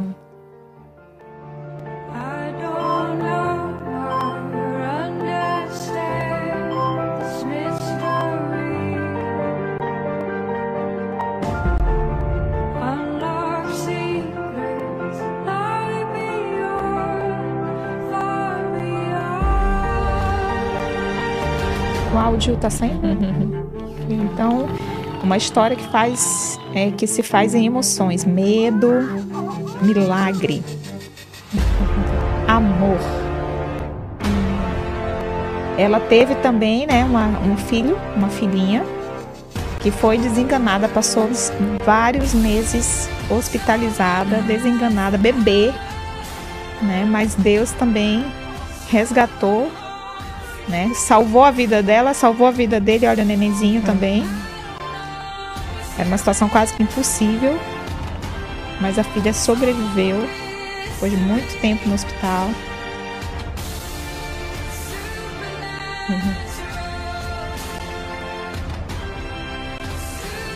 Você vai realmente se emocionar e aprender muitas coisas também. Então, já agende esse horário, já coloque aí, ative o sininho. O link já está disponível, né? Já está, já está no canal disponível, então você já pode ir lá e já deixar com aviso, né? Para quando nós estivermos ao vivo, você já ser notificado que o vídeo, né? a- a- o podcast começou. Então não perca que vai ser muito legal. E claro, né? Aproveite seu feriado, descanse um pouco. Vamos ficando por aqui no nosso né, podcast é, Mulher à Moda de Cristo, né? Com Pastor Silvestre, Carol. E mais uma vez, muito obrigada pela presença de vocês. Foi gratificante ter vocês aqui conosco. E até terça-feira que vem, né, gente? Até a próxima. Oh, até sexta-feira. Eu tô aqui até sexta-feira, né? Às 19h30, horário Manaus, 20h30, horário de Brasília, para você que é de fora e nos acompanha. E com a, a Cíntia Zanuni aqui conosco, sobrevivendo aos desertos da vida. Vamos aprender com ela também. Então, até sexta-feira, gente. Tchau, tchau.